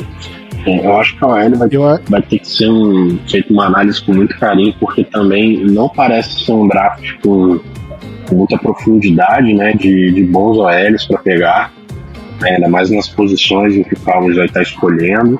Também não é uma free agency muito lotada, e os nomes que vão vir vão comandar uns valores pô, absurdos, então o Tyron Smith tem que ser analisado, né, com um cara fora da curva, eu acho que é, é um plausível hall, hall da fama, talvez mas às vezes uma reestrutura para dar uma geral aí, dar uma, uma mansada nessa pancada do cap que ele vai dar, talvez cortar o estilo. Eu concordo em manter, por, como você bem comentou, cortou o Lael, que era um, um, grande nome da linha também, que foi, um corte acertado, que ele também não ficou saudável lá no, no Bengals.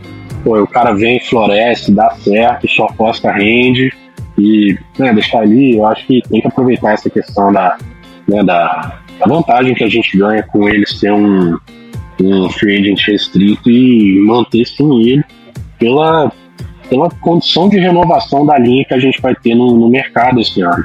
O, aliás, o, o Lael tá, tá sendo considerado como jogador a ser cortado pelo Bengals. Eu já pensou se ele volta? Ia ser engraçado. Pô, velho.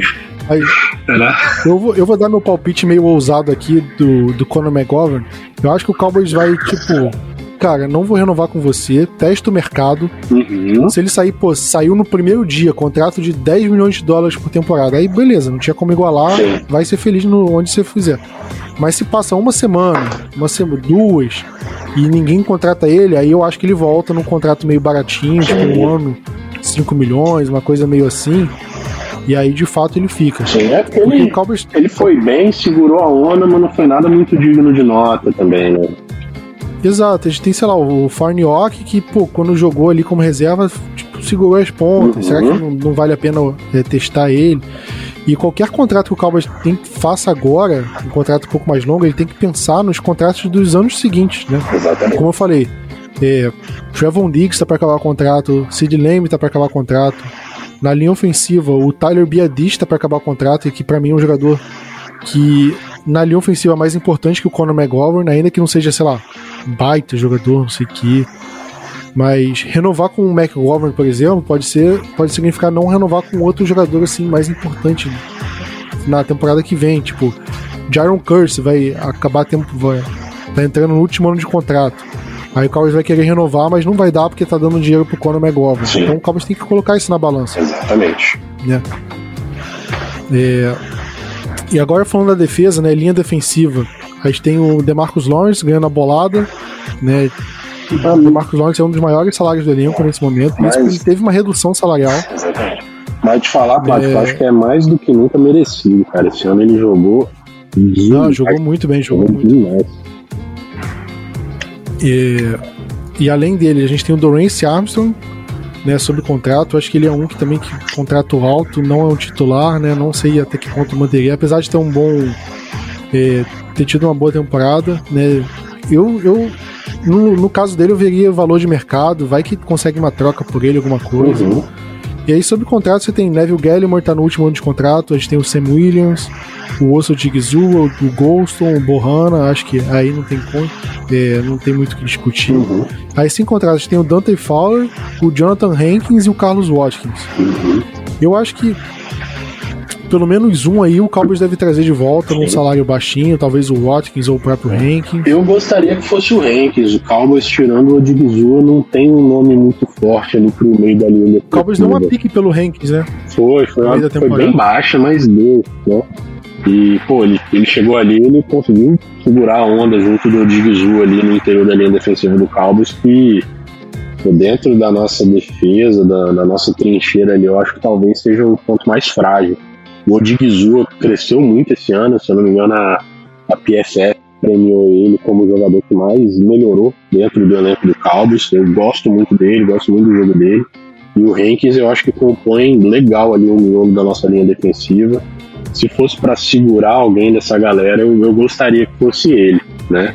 Do, dos 10, né? O Dorance Armstrong, eu até bati um olho aqui, o contrato dele é de 5 milhões, né? É, não sei se ele conseguiria muito mais do que isso no mercado, mas se não conseguir também, eu acho que a gente está bem servido. O Sam Williams está pedindo passagem aí. Teve umas boas partidas esse ano, teve uns bons resultados. Se eu não me engano, ele, ele foi o terceiro do Cowboys em pressões, mesmo jogando coisa de 30% dos snaps. Então acho que tem uma qualidade para crescer, para desenvolver aí.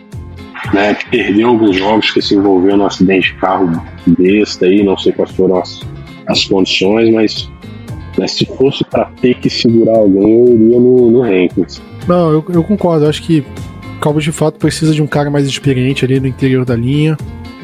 É, eu tentaria alguma forma de negociar o Durance Armstrong, ou, ou cortar, ou trocar. Dar mais espaço pro Sam Williams, que é um cara de segunda rodada, é um cara que merece espaço. Né, e com o Cowboys tendo DeMarcus Lawrence e Micah Parsons jogando de, de- no pass rush ali, fica difícil deles aparecerem muito. E se o, Sam Williams ainda tiver concorrência do Durance Armstrong, do Dante Fowler, fica pior ainda, né? Então acho que é, o Cowboys tem que ver assim se vale a pena confiar no Sam Williams a ponto de, de se livrar de um deles, mas eu acho que é, é um dos lugares que o Cowboys meio que pode cortar um pouco na carne, abrir um pouco de espaço, acho que pode ser um, um salário assim. Onde a gente tá mais bem servido. Né? Pois é. É, entre os linebackers, né, que o Micah Parsons ele tá sendo considerado como linebacker, mas tirando ele, o Cowboys está basicamente com uma unidade quase nova. A gente tem os jogadores, tipo, meio que de practice squad, tipo Devante Bond, Malik Jefferson, Devin Harper, jogadores de que basicamente não jogaram. A gente tem o Jabril Cox, que ele foi bem em 2021, aí se machucou, e em 2022 ele jogou pouco. Né? Eu não sei se o time não confiava direito nele. O Damon Clark, esse sim de fato jogou bem, eu acho que o Cowboys vai, deve dar uma chance maior pra ele. E aí a gente tem os 100 contratos, né? O Van Der Esch, o Luke Gifford e o Anthony Barr. Você renovaria com algum deles? Cara, o Leighton Van Der Esch, com certeza. Eu acho que vai acontecer, inclusive. O Stephen Jones já, já deu uma declaração falando que ele acredita que o Leandro Van Der Esch pô, fez mais do que o suficiente para merecer mais uma chance. Que foi meio que toda a temática na época que o, né, o, o Esch foi uma escolha de primeira rodada, né? Você comentou quando a gente estava falando do Lamb da questão de estender né, o ano extra dentro do contrato. O Cowboys optou por não fazer isso com ele, né? É, meio que fez um, um prove it aí, né? E, pô, ele conseguiu pagar. É... Técnica nunca foi muito problema dele, foi mais a disponibilidade por questão de saúde, né? Ele tem um problema, é. de certa forma, crônico aí no pescoço, né? Mas, pô, dado que ele jogou esse ano, ele jogou muito, ele conseguiu comandar a defesa ali, né, da, da posição de linebacker. Ele chegou a ter um probleminha no pescoço, desfalcou a gente alguns jogos que, né, eu particularmente senti muita falta dele ali no campo.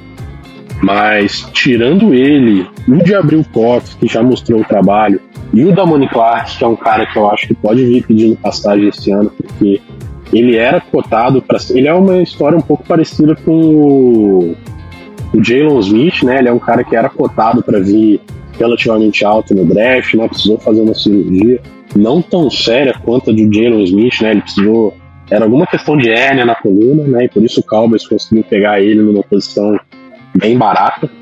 Então acho que você mantendo o Leighton Van Der Esch até como um cara mais experiente, né? Já com alguns anos de liga, tendo esses garotos vindo aí, né? O Jabril Cox, o Damon Clark, talvez trazendo mais alguém aí para compor dentro do, do, do, draft, né? Às vezes numa escolha aí mais tardia, eu acho que pode segurar a onda ali mesmo da posição. É, o Anthony Barr foi uma vergonha esse ano, né? O, acho que o Vinícius comentou, se eu não me engano, que parecia que ele estava o tempo inteiro de calçadinhos molhados. Eu acho que é a melhor descrição possível. Eu tive uma esperança nele chegando, cara de nome, mas foi péssimo.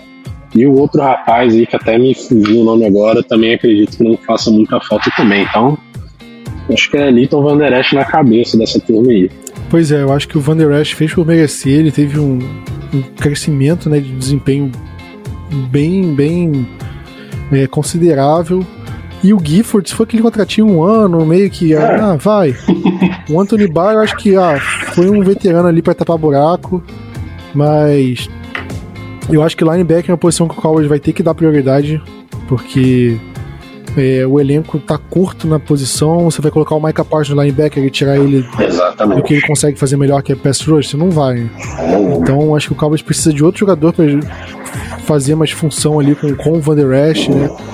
É, não sei se o Damon Clark tá, é, é o cara para fazer isso, então talvez o Cowboys tenha que gastar uma escolha um pouco mais alta no draft ou procurar um jogador na free agency, né? Acho que é, o Cowboys vai ter que fazer uma escolha, mas acho que linebacker é uma posição que pode ser prioridade. Sim. Né? E entrando na secundária, a gente tem o. Pois é, a gente tem o Anthony Brown, que sem contrato, né? Que é um cara muito polêmico, né? Tipo, muito 8 ou 80, assim. Muita, todo mundo detestava ele, até, até ver que o Kelvin Joseph e o Nashon Wright entraram. E aí a gente viu que o Anthony Brown era, porra, o Deion Sanders perto dos outros dois.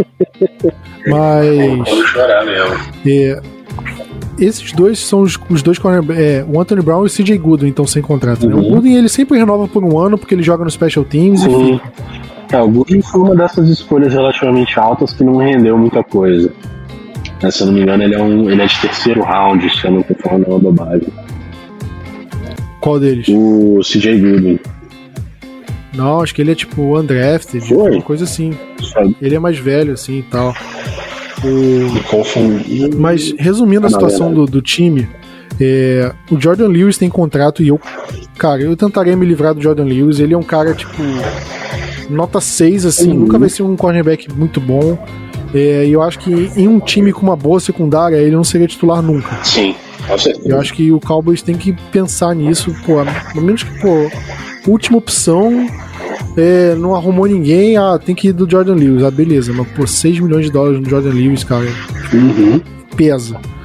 É, Kelvin Joseph na Sean Wright, pra mim, eles não tem condição nem de ser reserva. Eu acho que tem que cortar eles de qualquer jeito. Tem que se livrar. Porque não só eles não têm. Eles atrapalham, tipo, eles não contribuem, como eles atrapalham dentro de campo e ocupam o espaço de alguém que poderia contribuir. Exatamente. Então, para mim, não tem sentido manter. Principalmente o Calvin Joseph. Na Wright foi até menos pior do que o Joseph no final. Mas para mim não tem condição de manter nenhum dos dois. Acho que o Cowboys tem que dar um jeito de se livrar deles.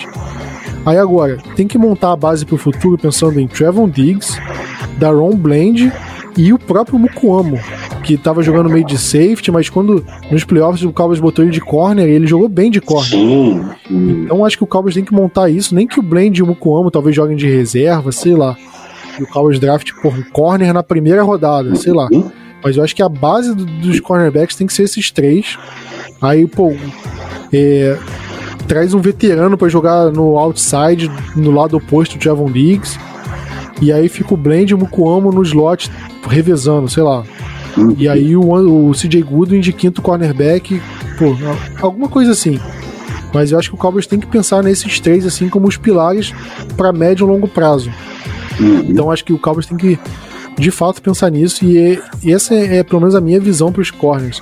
E agora para os safety, né, a gente tem só o Donovan Wilson acabando o contrato que é um cara que eu acho que o Cowboys vai deixar testar o mercado. Também. Vai ver o quanto o mercado vai te oferecer. E eu acho que é um cara que não volta, acho que vai, porra, primeiro, segundo dia ali já vão oferecer uma graninha pra ele, porque é um cara.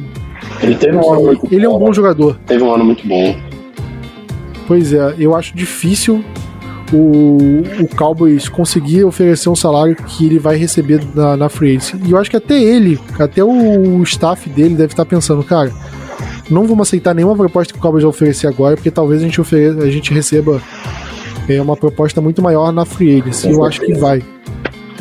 E mesmo sem ele, tá com uns nomes bem legais na posição de safety aí, com o Malik Hooker e o Jaden Kirst, né? É, eu acho que mantém eles como titulares, né? É, talvez o Mukuamo como, como reserva, eu tô falando dele de corner, mas se o Cowboys considerar ele como um safety, né? Pode colocar ele ali.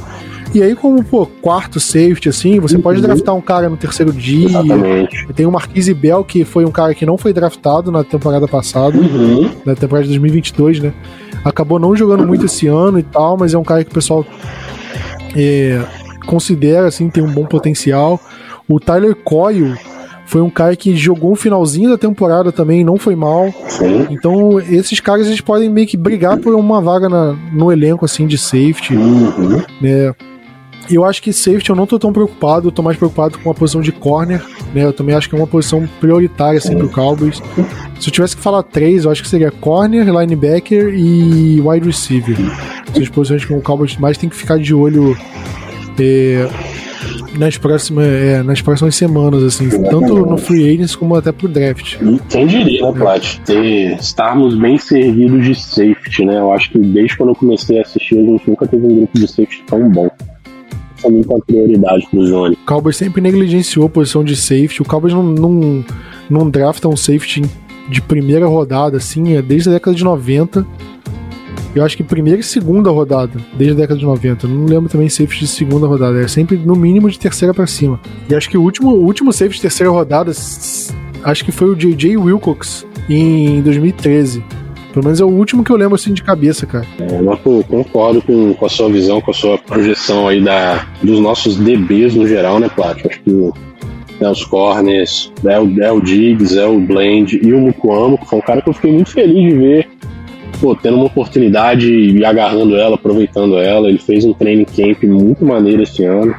Então gostei de ver que na oportunidade ali ele apareceu, conseguiu fazer uma jogada de, de diferença.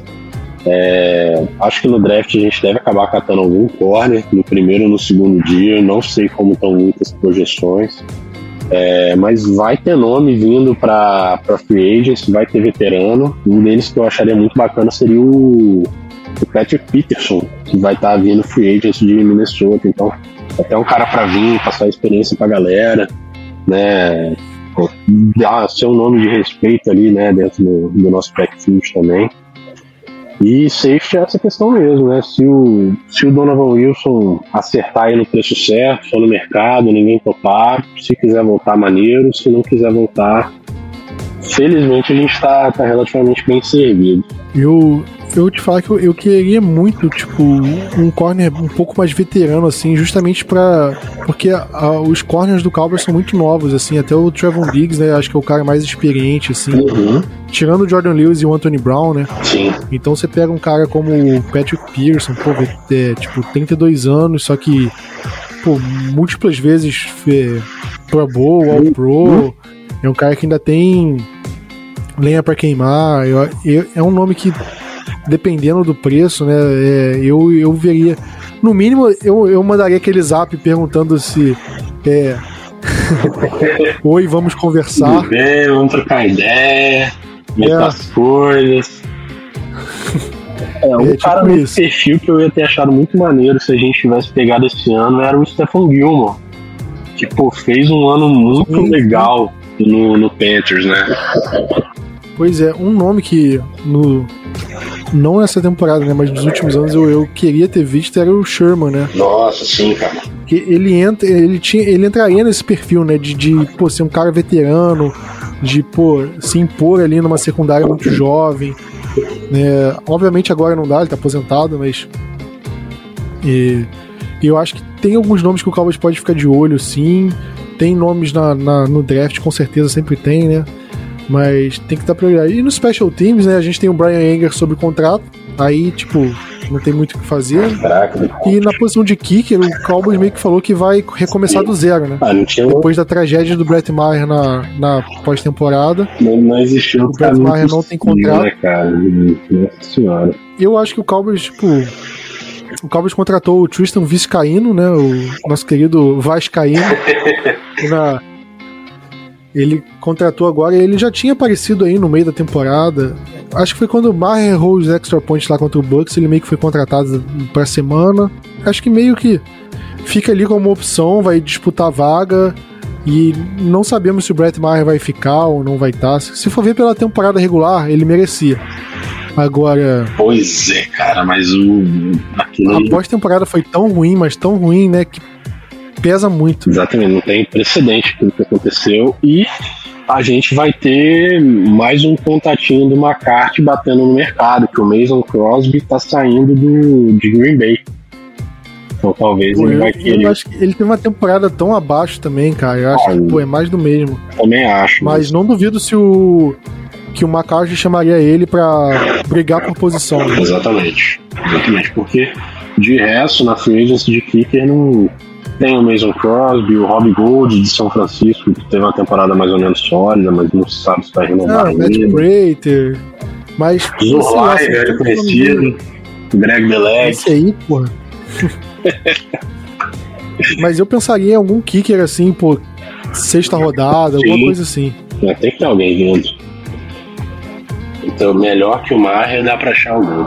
Isso não é nenhuma sombra de dúvida. Na hora que a pressão apertou, o cara perdeu as estribeiras completamente. Falhou a farofa, né? Falhou a farofa e pô, num jogo com a pontuação apertadíssima, igual foi o de São Francisco. Isso faz falta, né, cara? Foi, acabou não sendo, mas poderia tranquilamente ser um jogo de três pontos, né? Pois é, é, eu acho que o mais importante dessa free agency pra mim é o Cowboys não reestruturar nenhum contrato. Sim. né? Como o podcast tá, tá bem longo assim, mas resumindo, né? é, o contrato do jogador na NFL tem a parte é, garantida e a parte que é por bônus, a parte variável. Né? E quando você reestrutura, você transforma a parte garantida em bônus, né? Que aí pesa menos na folha salarial. Só que você joga essa parte garantida para os próximos anos. Então, se um jogador. Imagina que o jogador ganha 10 milhões por temporada. né? Então, todo ano o, a na, na folha vai bater lá 10 milhões, 10, 10, 10, 10. Quando você é, reestrutura o contrato, um ano que, o- no ano atual, em vez de ele ganhar 10, ele vai ganhar 4. Só que nos outros anos, ao invés de, de pesar 10, vai tudo pesar tipo 12, 12, 12. Entendeu? Pra compensar o que ele o que economizou nesse ano.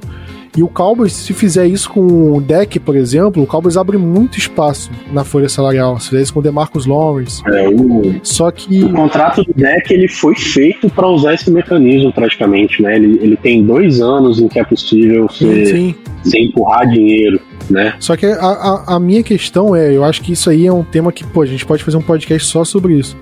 Só que se você faz isso com o deck, você você se prende ao, ao contrato do deck por mais, sei lá, dois, três anos. E aí vale a pena o Cowboys se comprometer com o deck por mais tantos anos, depois de um ano que ele foi tão mal assim? Sabe, eu acho que essa é a discussão que você tem que girar em torno disso. Porque se o Cowboys não reestrutura o contrato do deck, se o Cowboys quiser em 2024 ele pode ser cortado e beleza, o Cowboys abre o espaço na folha e fica por isso. Tipo, o Cowboys consegue se livrar do deck na temporada que vem. Só que se o Cowboys reestrutura o contrato dele, o Cowboys não consegue co- é, cortar o deck na próxima temporada e talvez nem em 2025. Né, o Cowboys se mantém preso ao deck por mais dois anos assim. E foi o que aconteceu com o Zeke Sim. o Zeke nessa altura do contrato era pra valer a pena cortar, tipo, mais do que tá valendo. Só que o que o Cowboys fez com o contrato do Zeke? É, reestruturou em 2021. Então empurrou essa parte garantida e deixou o contrato dele mais pesado. Né, O Cowboys poderia cortar o contrato, cortar o Zeke nesse, nessa situação sem maiores problemas. O, Tyron Smith, se eu contar a quantidade de vezes que o Cowboys reestruturou o contrato do Tyron, você não acredita. Né, O o Tyron renovou em 2014. Con- Assinou um contrato de 8 anos. Aí ele reestruturou o contrato em 2015, 2016, 2017, em 2020, em 2021. Era pro Tyron Smith estar ganhando merreca agora. E o Cowboys poder cortar ele sem basicamente nenhum problema no, no, na folha. E se o Cowboys tem Uhum. problemas, assim, entre aspas, de cortar ele agora, é, é por esse tanto de reestruturação. Né? Você vê, por exemplo, um time como o Philadelphia Eagles, que deu um contrato enorme pro Carson Wentz e dois anos depois já, já conseguiu cortar e absorver esse problema. Por quê? Porque o, eles não reestruturaram, eles viram que, pô, é, era um contrato meio problemático, não quiseram se comprometer ao Carson Wentz e beleza. A gente deu esse contrato, não deu certo, cortou, absorve um pouquinho do dinheiro morto lá e tudo mais, mas consegue seguir a vida. E se o Cowboys ficar reestruturando um contrato de jogador que não sabe se vale a pena, é, e aí a gente fica nessa, nessa sinuca de bico, né? Tipo, a gente é, melhora um pouquinho o, o ano atual, mas piora todos os anos seguintes. E aí, por exemplo, você melhora a situação do- da temporada atual do, do deck, só que você joga mais dinheiro lá pra frente. E aí imagina, você quer renovar com o Micah Parsons em 2024, 2025, mas não pode porque você tem que ficar pagando dinheiro pro deck ainda. E o deck jogando mal. Aí Exatamente. você quer renovar com o Trevor. Diggs, com o Sid Lane, mas você não pode porque tem dinheiro do Zeke ainda pra pagar. Tem dinheiro do, do Tyron Smith que já está fora do time, mas tem que pagar o Tyron Smith. Sabe? Então você tem que pensar muito Uhum. nisso. E eu acho que, pô, é fundamental pro Cowboys ter que renovar com o Sid Lamb, ter que renovar com, com o Diggs, ter que. Principalmente o Micah Parsons. E o Micah Parsons não vai pedir pouco dinheiro, não, vai pedir muito dinheiro. Muito dinheiro. Toda a razão e tem que pagar o que ele É, pedir. o, o Cowboys tem que pagar tudo que o, o. Micah Parsons pedir, exatamente. E pro Cowboys pagar o que o Micah Parsons pedir, o Cowboys não pode. O Cowboys tem que estar numa situação confortável na folha salarial pros próximos anos. E pra estar nessa situação confortável, tem que tomar um remedinho amargo esse ano. É, é é. aquilo, você Pois tá é. de ressaca. Você vai curar a ressaca, você vai ter que tomar aquele engove, você vai ter que tomar uma Uhum. água. Você não vai, pô, é, tomar uma novalgina e continuar bebendo cachaça. Porque aí a ressaca no ano seguinte, no, no dia seguinte vai ser muito, duas vezes pior. Né? E aí como é que você vai trabalhar na segunda-feira com ressaca? Você não vai. Se você tá pensando em é. trabalhar na segunda-feira, no domingo você já tem que estar, pô, vou ficar só na água, Mil grau, mil grau. Vou comer bem, vou tomar um remedinho aqui. Aceita É. ter um domingo ruim pra ter uma segunda-feira melhor. E é isso, mais ou menos essa, essa situação que eu vejo por Cowboys hoje. É, Ah, aceita que o elenco não vai ser tão bom agora. Você vai ter que fazer uns cortes, vai ter que economizar um pouquinho aqui, um pouquinho ali. Mas pra estar numa situação confortável em 2024, em 2025. E aí você tá num cenário de, pô, deck tá jogando mal? Dá pra cortar. DeMarcus Lawrence tá jogando Sim. mal? Você pode cortar e traz outro cara melhor. Né, sei lá, Zack Martin por acaso jogou mal, tá mal, pô, troca, corta e arruma outro jogador pro lugar. O Cowboys tem que estar numa situação confortável de cap desse jeito e o único jeito é não reestruturar a porra do salário. Pelo amor de Deus, Jerry Jones, para de reestruturar. É, tem até começado a surgir uns papos de já costurar um, um contrato novo com o deck, né? Pra evitar essa situação de reestruturação, Pois andando é. pra frente, etc. Já amarrar um contrato novo. Eu não acho que é uma ideia ruim, porque, pô, o mercado de QB tá meio maluco, né? A gente tá vendo o Kyler Murray comandando um valor retardado de alto. O o Zezinho da massagem, que eu esqueci o nome dele agora, o Deshaun Watson lá em Cleveland com um contrato 100% garantido, né, o Lamar é free agent esse ano, vai fechar ou no Ravens ou em algum outro lugar por uma bolada absurda que vai resetar o mercado de novo, então às vezes é até bom você já amarrar um contrato novo nos parâmetros que você tem hoje, você faz uma estrutura aí, joga um valor um pouco mais para frente, sem ser nessas reestruturações malucas e consegue dar uma, dar uma maneirada na situação também. Pois é, é, eu acho que, pô, re- renovar com deck, é- aí a gente entra na discussão do tipo, É, não, Você vira- vê o deck como. É. Você vê o deck como o- o quarterback vai ser a cara da franquia. Vai ser o cara que tem condição pra de levar o time no próximo Super Bowl. No próximo não, mas pros próximos anos. Aí é uma discussão de outro podcast. Né? Sim, mas se na cabeça do Cowboys ele é esse quarterback, e aí faz sentido renovar. Pensando Uhum. com a cabeça do Jerry Jones, do Stephen Jones. Se você não acha que ele é esse quarterback, não faz nenhum sentido renovar. É melhor manter ele com salário alto agora e depois se livra dele. Mas se para eles ele é esse quarterback, aí eu concordo que vale a pena renovar. E só para falar, o Cowboys tem 8 milhões, é, 8,3 milhões de dólares de dinheiro morto do Lyle Collins para essa temporada. Que e aí beleza, você vê, o Cowboys reestruturou o contrato, o Cowboys renovou com o Lyle em 2019, aí reestruturou o contrato dele em 2020, em 2021 e aí cortou ele em 2022. Porque o salário estava alto. Mas porque o salário, o impacto dele estava alto na folha, porque reestruturou em 2020 e em 2021. É, é, é, é tipo o Cowboys repetindo esses erros sucessivamente. Porque o Cowboys teve que cortar o Dez Bryant por conta disso. Porque ofereceu salário, reestruturou, aí teve problema. E aí ficou, e aí ficou uma situação insustentável, teve que cortar. DeMarcus Ware foi a mesma, mesma coisa. Se você pegar mais pra trás, o Miles Austin foi a mesma coisa. O e cara, e, pô, exemplos não faltam disso, cara. Do Cowboys voltando a repetir esses erros de reestruturar, reestruturar contrato. Né? E pô, quem pode ser o próximo? Né? Quantos jogadores bons assim a gente acaba perdendo porque não tem espaço na folha, não consegue renovar, porque e aí tem muito dinheiro morto.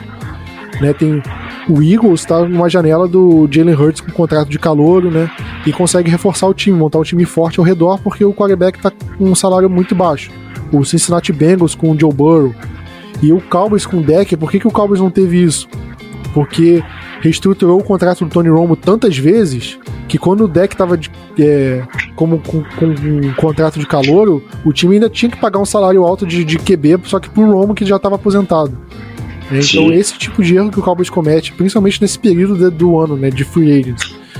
Né, porque aí vê o time, ah, tá com negativo, tem que abrir muito espaço para reforçar o time hoje, porque tem que ganhar agora, e aí acontece o que a- gente vê acontecendo durante o ano.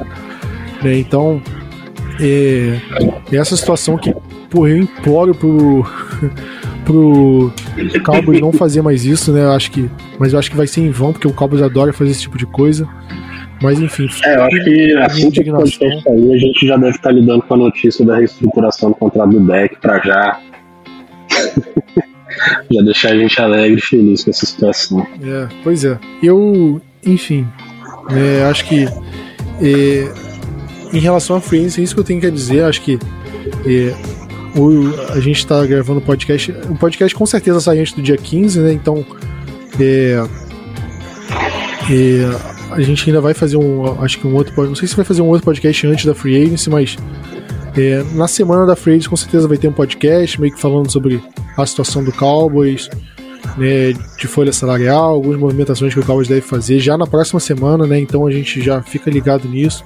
Ainda tem um combine que tá rolando, né? Só que sinceramente, Matheus, eu não eu já liguei mais pro combine. Hoje em dia eu acho meio não perda de tempo, não acho inútil assim, mas é, não dou tanto valor quanto eu dava antigamente.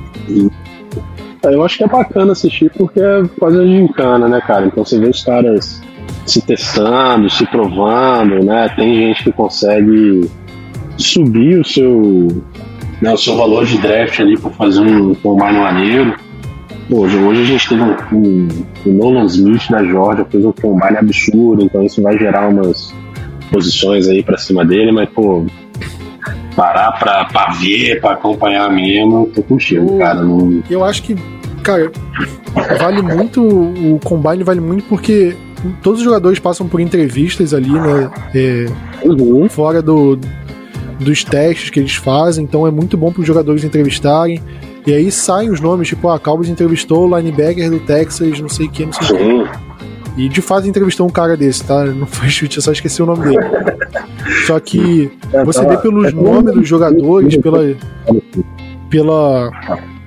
Por onde eles estão cotados, que você já vê mais ou menos a estratégia do Cowboys, né? Por exemplo, é, o Cowboys está entrevistando muito linebacker que está cotado para sair em segunda e terceira rodada. Então você já pensa, pô, o Cowboys está de olho num, num jogador Uhum. dessa posição para essa rodada. Pô, pra, jogador cotado para primeira rodada, o Cowboys só entrevistou o wide receiver. Então você pensa, pô, de fato o wide receiver é uma prioridade. Então pode significar que o Cowboys, pô, queira cortar o Michael Gallup. Sei lá, tô chutando aqui. Então é, é um tipo de coisa que você consegue avaliar justamente por conta de entrevista, né? Esse tipo de coisa. E eu acho que que acho que é até o mais importante. E de fato, nos testes é uma coisa que a gente tem que. É, a gente. Acho que vale mencionar quando é um caso muito fora da curva, do tipo. Ah, você espera que o cara vá bem no teste de 40 jardas, no tiro de 40 jardas, e ele vai muito mal. Aí, pô, peraí, tem alguma coisa errada aqui. Aí você re reavalia a tape do jogador e, pô, de fato, o cara não é tão rápido quanto a gente esperava. Ou, pô, é, como você falou, o jogador de linha defensiva lá, porra, correu muito mais rápido do que esperava. Porra, de fato o cara é rápido assim mesmo. Vamos, vamos olhar a tape de novo, ver se o cara é rápido, se não. E aí a cotação do cara meio que vai subindo, né? Exatamente. Mas aquele, ah, tipo, pô, um cara fez 10 repetições no supino e o outro fez 11. Pô, pra mim meio, tipo, foda-se, sabe? Grande bosta. tipo, pra mim não. Eu tô meio cagando pra isso. O... Mas eu acho que é. Pelo menos é o padrão que eu meio que avalio os jogadores no. No combine, assim. Uhum. Mas eu acho que avaliar jogador, assim, prospecto, acho que a gente só vai ter uma noção clara mesmo lá para abril, que é quando tá chegando. Acaba essa onda forte de free agents, porque não adianta nada a gente falar que wide receiver é prioridade, aí se o Cowboys dá 10 milhões no Odell Beckham, aí deixa de ser prioridade. Ah, cornerback é prioridade. Aí o Cowboys pega um cara bom assim na free agents, ou troca por um. Aí, pô, sei lá. 10 milhões no Odell deixa de ser prioridade e vira desespero, sinceramente. É, tipo, pô, é, safety não é prioridade. Aí chega lá e o Cowboys troca o Malik Hooker por, por escolha no draft. Aí deixa de ser prioridade. Sim. Aí passa a ser prioridade. Então aí, acho que tem muita coisa que a gente só consegue analisar. Aí esse, esse movimento. É, depois da Free Agency. É, esse movimento é uma delícia de acompanhar, cara. É o, é o mais bacana pra mim da, eu da gosto também, principalmente quando o Cowboys não faz merda. Tipo, Exatamente. pra mim, a off-season do Cowboys 2022 foi muito ruim, muito ruim. Eu espero que essa seja melhor. Cara, foi uma tragédia. Foi uma tragédia, cara. Nossa, teve, teve seus acertos, né? Vamos dar o braço a torcer que foi meio sem querer, mas eles terem cagado a renovação do Randy Gregory deu muito certo. Mas, pô, a troca do Cooper, cara, é uma das piores leituras de mercado que eu já vi na minha vida inteira acompanhando o esporte, cara. E eu vi os Jones draftarem o Taco Charlton, eu vi eles renovarem com o Zico no terceiro ano dele. Pô, a troca do Cooper, cara. Ah, não, 20 milhões vai ser caro. Passou duas semanas por causa do, do Kirk. Qualquer mediano tá comandando 20 milhões no mercado por uma quinta rodada, cara. Foi uma das. Nossa, foi trocada, a gente viu o, o Davante Adams saindo caríssimo, né? É, numa troca, o Tyreek Hill Exatamente. saindo caríssimo. Não que o. A gente. Não que a gente esperasse que o, a Mari Cooper saísse tão caro assim, mas, porra, quinta rodada. É, foi tapa na cara, né? E ainda mais com a situação do, dos. Foi feito, mano. Dos wide receivers que a gente viu. Mas, enfim, o podcast tá quase batendo mais de uma hora e meia aí, quase duas. Né? O podcast ficou até mais longo do que eu esperava que fosse ficar. Mas. Enfim. Quer, quer fazer algumas considerações finais aí? Falar alguma coisa? Mandar um abraço, um beijo para alguém? Aproveita que o espaço é seu. Não, Plástico, primeiramente né, agradecer você pelo convite, pelo espaço aí para a gente estar tá podendo bater esse papo pô, falar sobre o time que a gente ama, o esporte que a gente ama, é muito bom, né? É muito bacana. É, vou mandar um abraço para os meus primos que me apresentaram o esporte, né? Um beijo para minha namorada. É, era Faustão agora. Né? É, e, pô, é, convidar a galera aí. Eu sou técnico, faço parte da comissão técnica do Tritões Futebol Americano. É, queria convidar o pessoal para seguir a gente lá no Instagram, arroba Tritões, conferir lá o que a gente está fazendo. E às vezes você tem vontade de conhecer o esporte de uma forma prática, começar a jogar. Né? Se você é um ouvinte aqui do Espírito Santo ou de algum outro lugar que está a fim de conhecer uma cidade nova, morar num lugar novo, às vezes praticando um esporte, segue a gente lá, manda uma mensagem, bate um papo com a gente que a gente vai estar tá mais do que aberto a né, receber, trocar essa ideia com vocês. Beleza, galera? E valeu aí pelo convite, Plástico. Bom demais, muito bom falar do Cowboys, por mais da a raiva que sugere na gente às vezes, mas é bom demais e pô, a gente tá aqui. a gente gosta. É bom, né? Com o pessoal que compartilha da dor. Última pergunta pra fechar o podcast. Passa, passa, manda Por que a foto do, do, seu Twitter é o cachorro de, de chapéu e de óculos? Rapaz, esse cachorro é uma vibe, velho. Melhor que foi. É bom responder o Twitter de, de empregador, etc. Então, melhor ser um pouco mais anônimo. Pô, a vibe desse cachorro é sensacional, fala sério. ai, ai. Mas, mas é isso. Mandar aquele abraço. Tamo junto e Go Cowboys!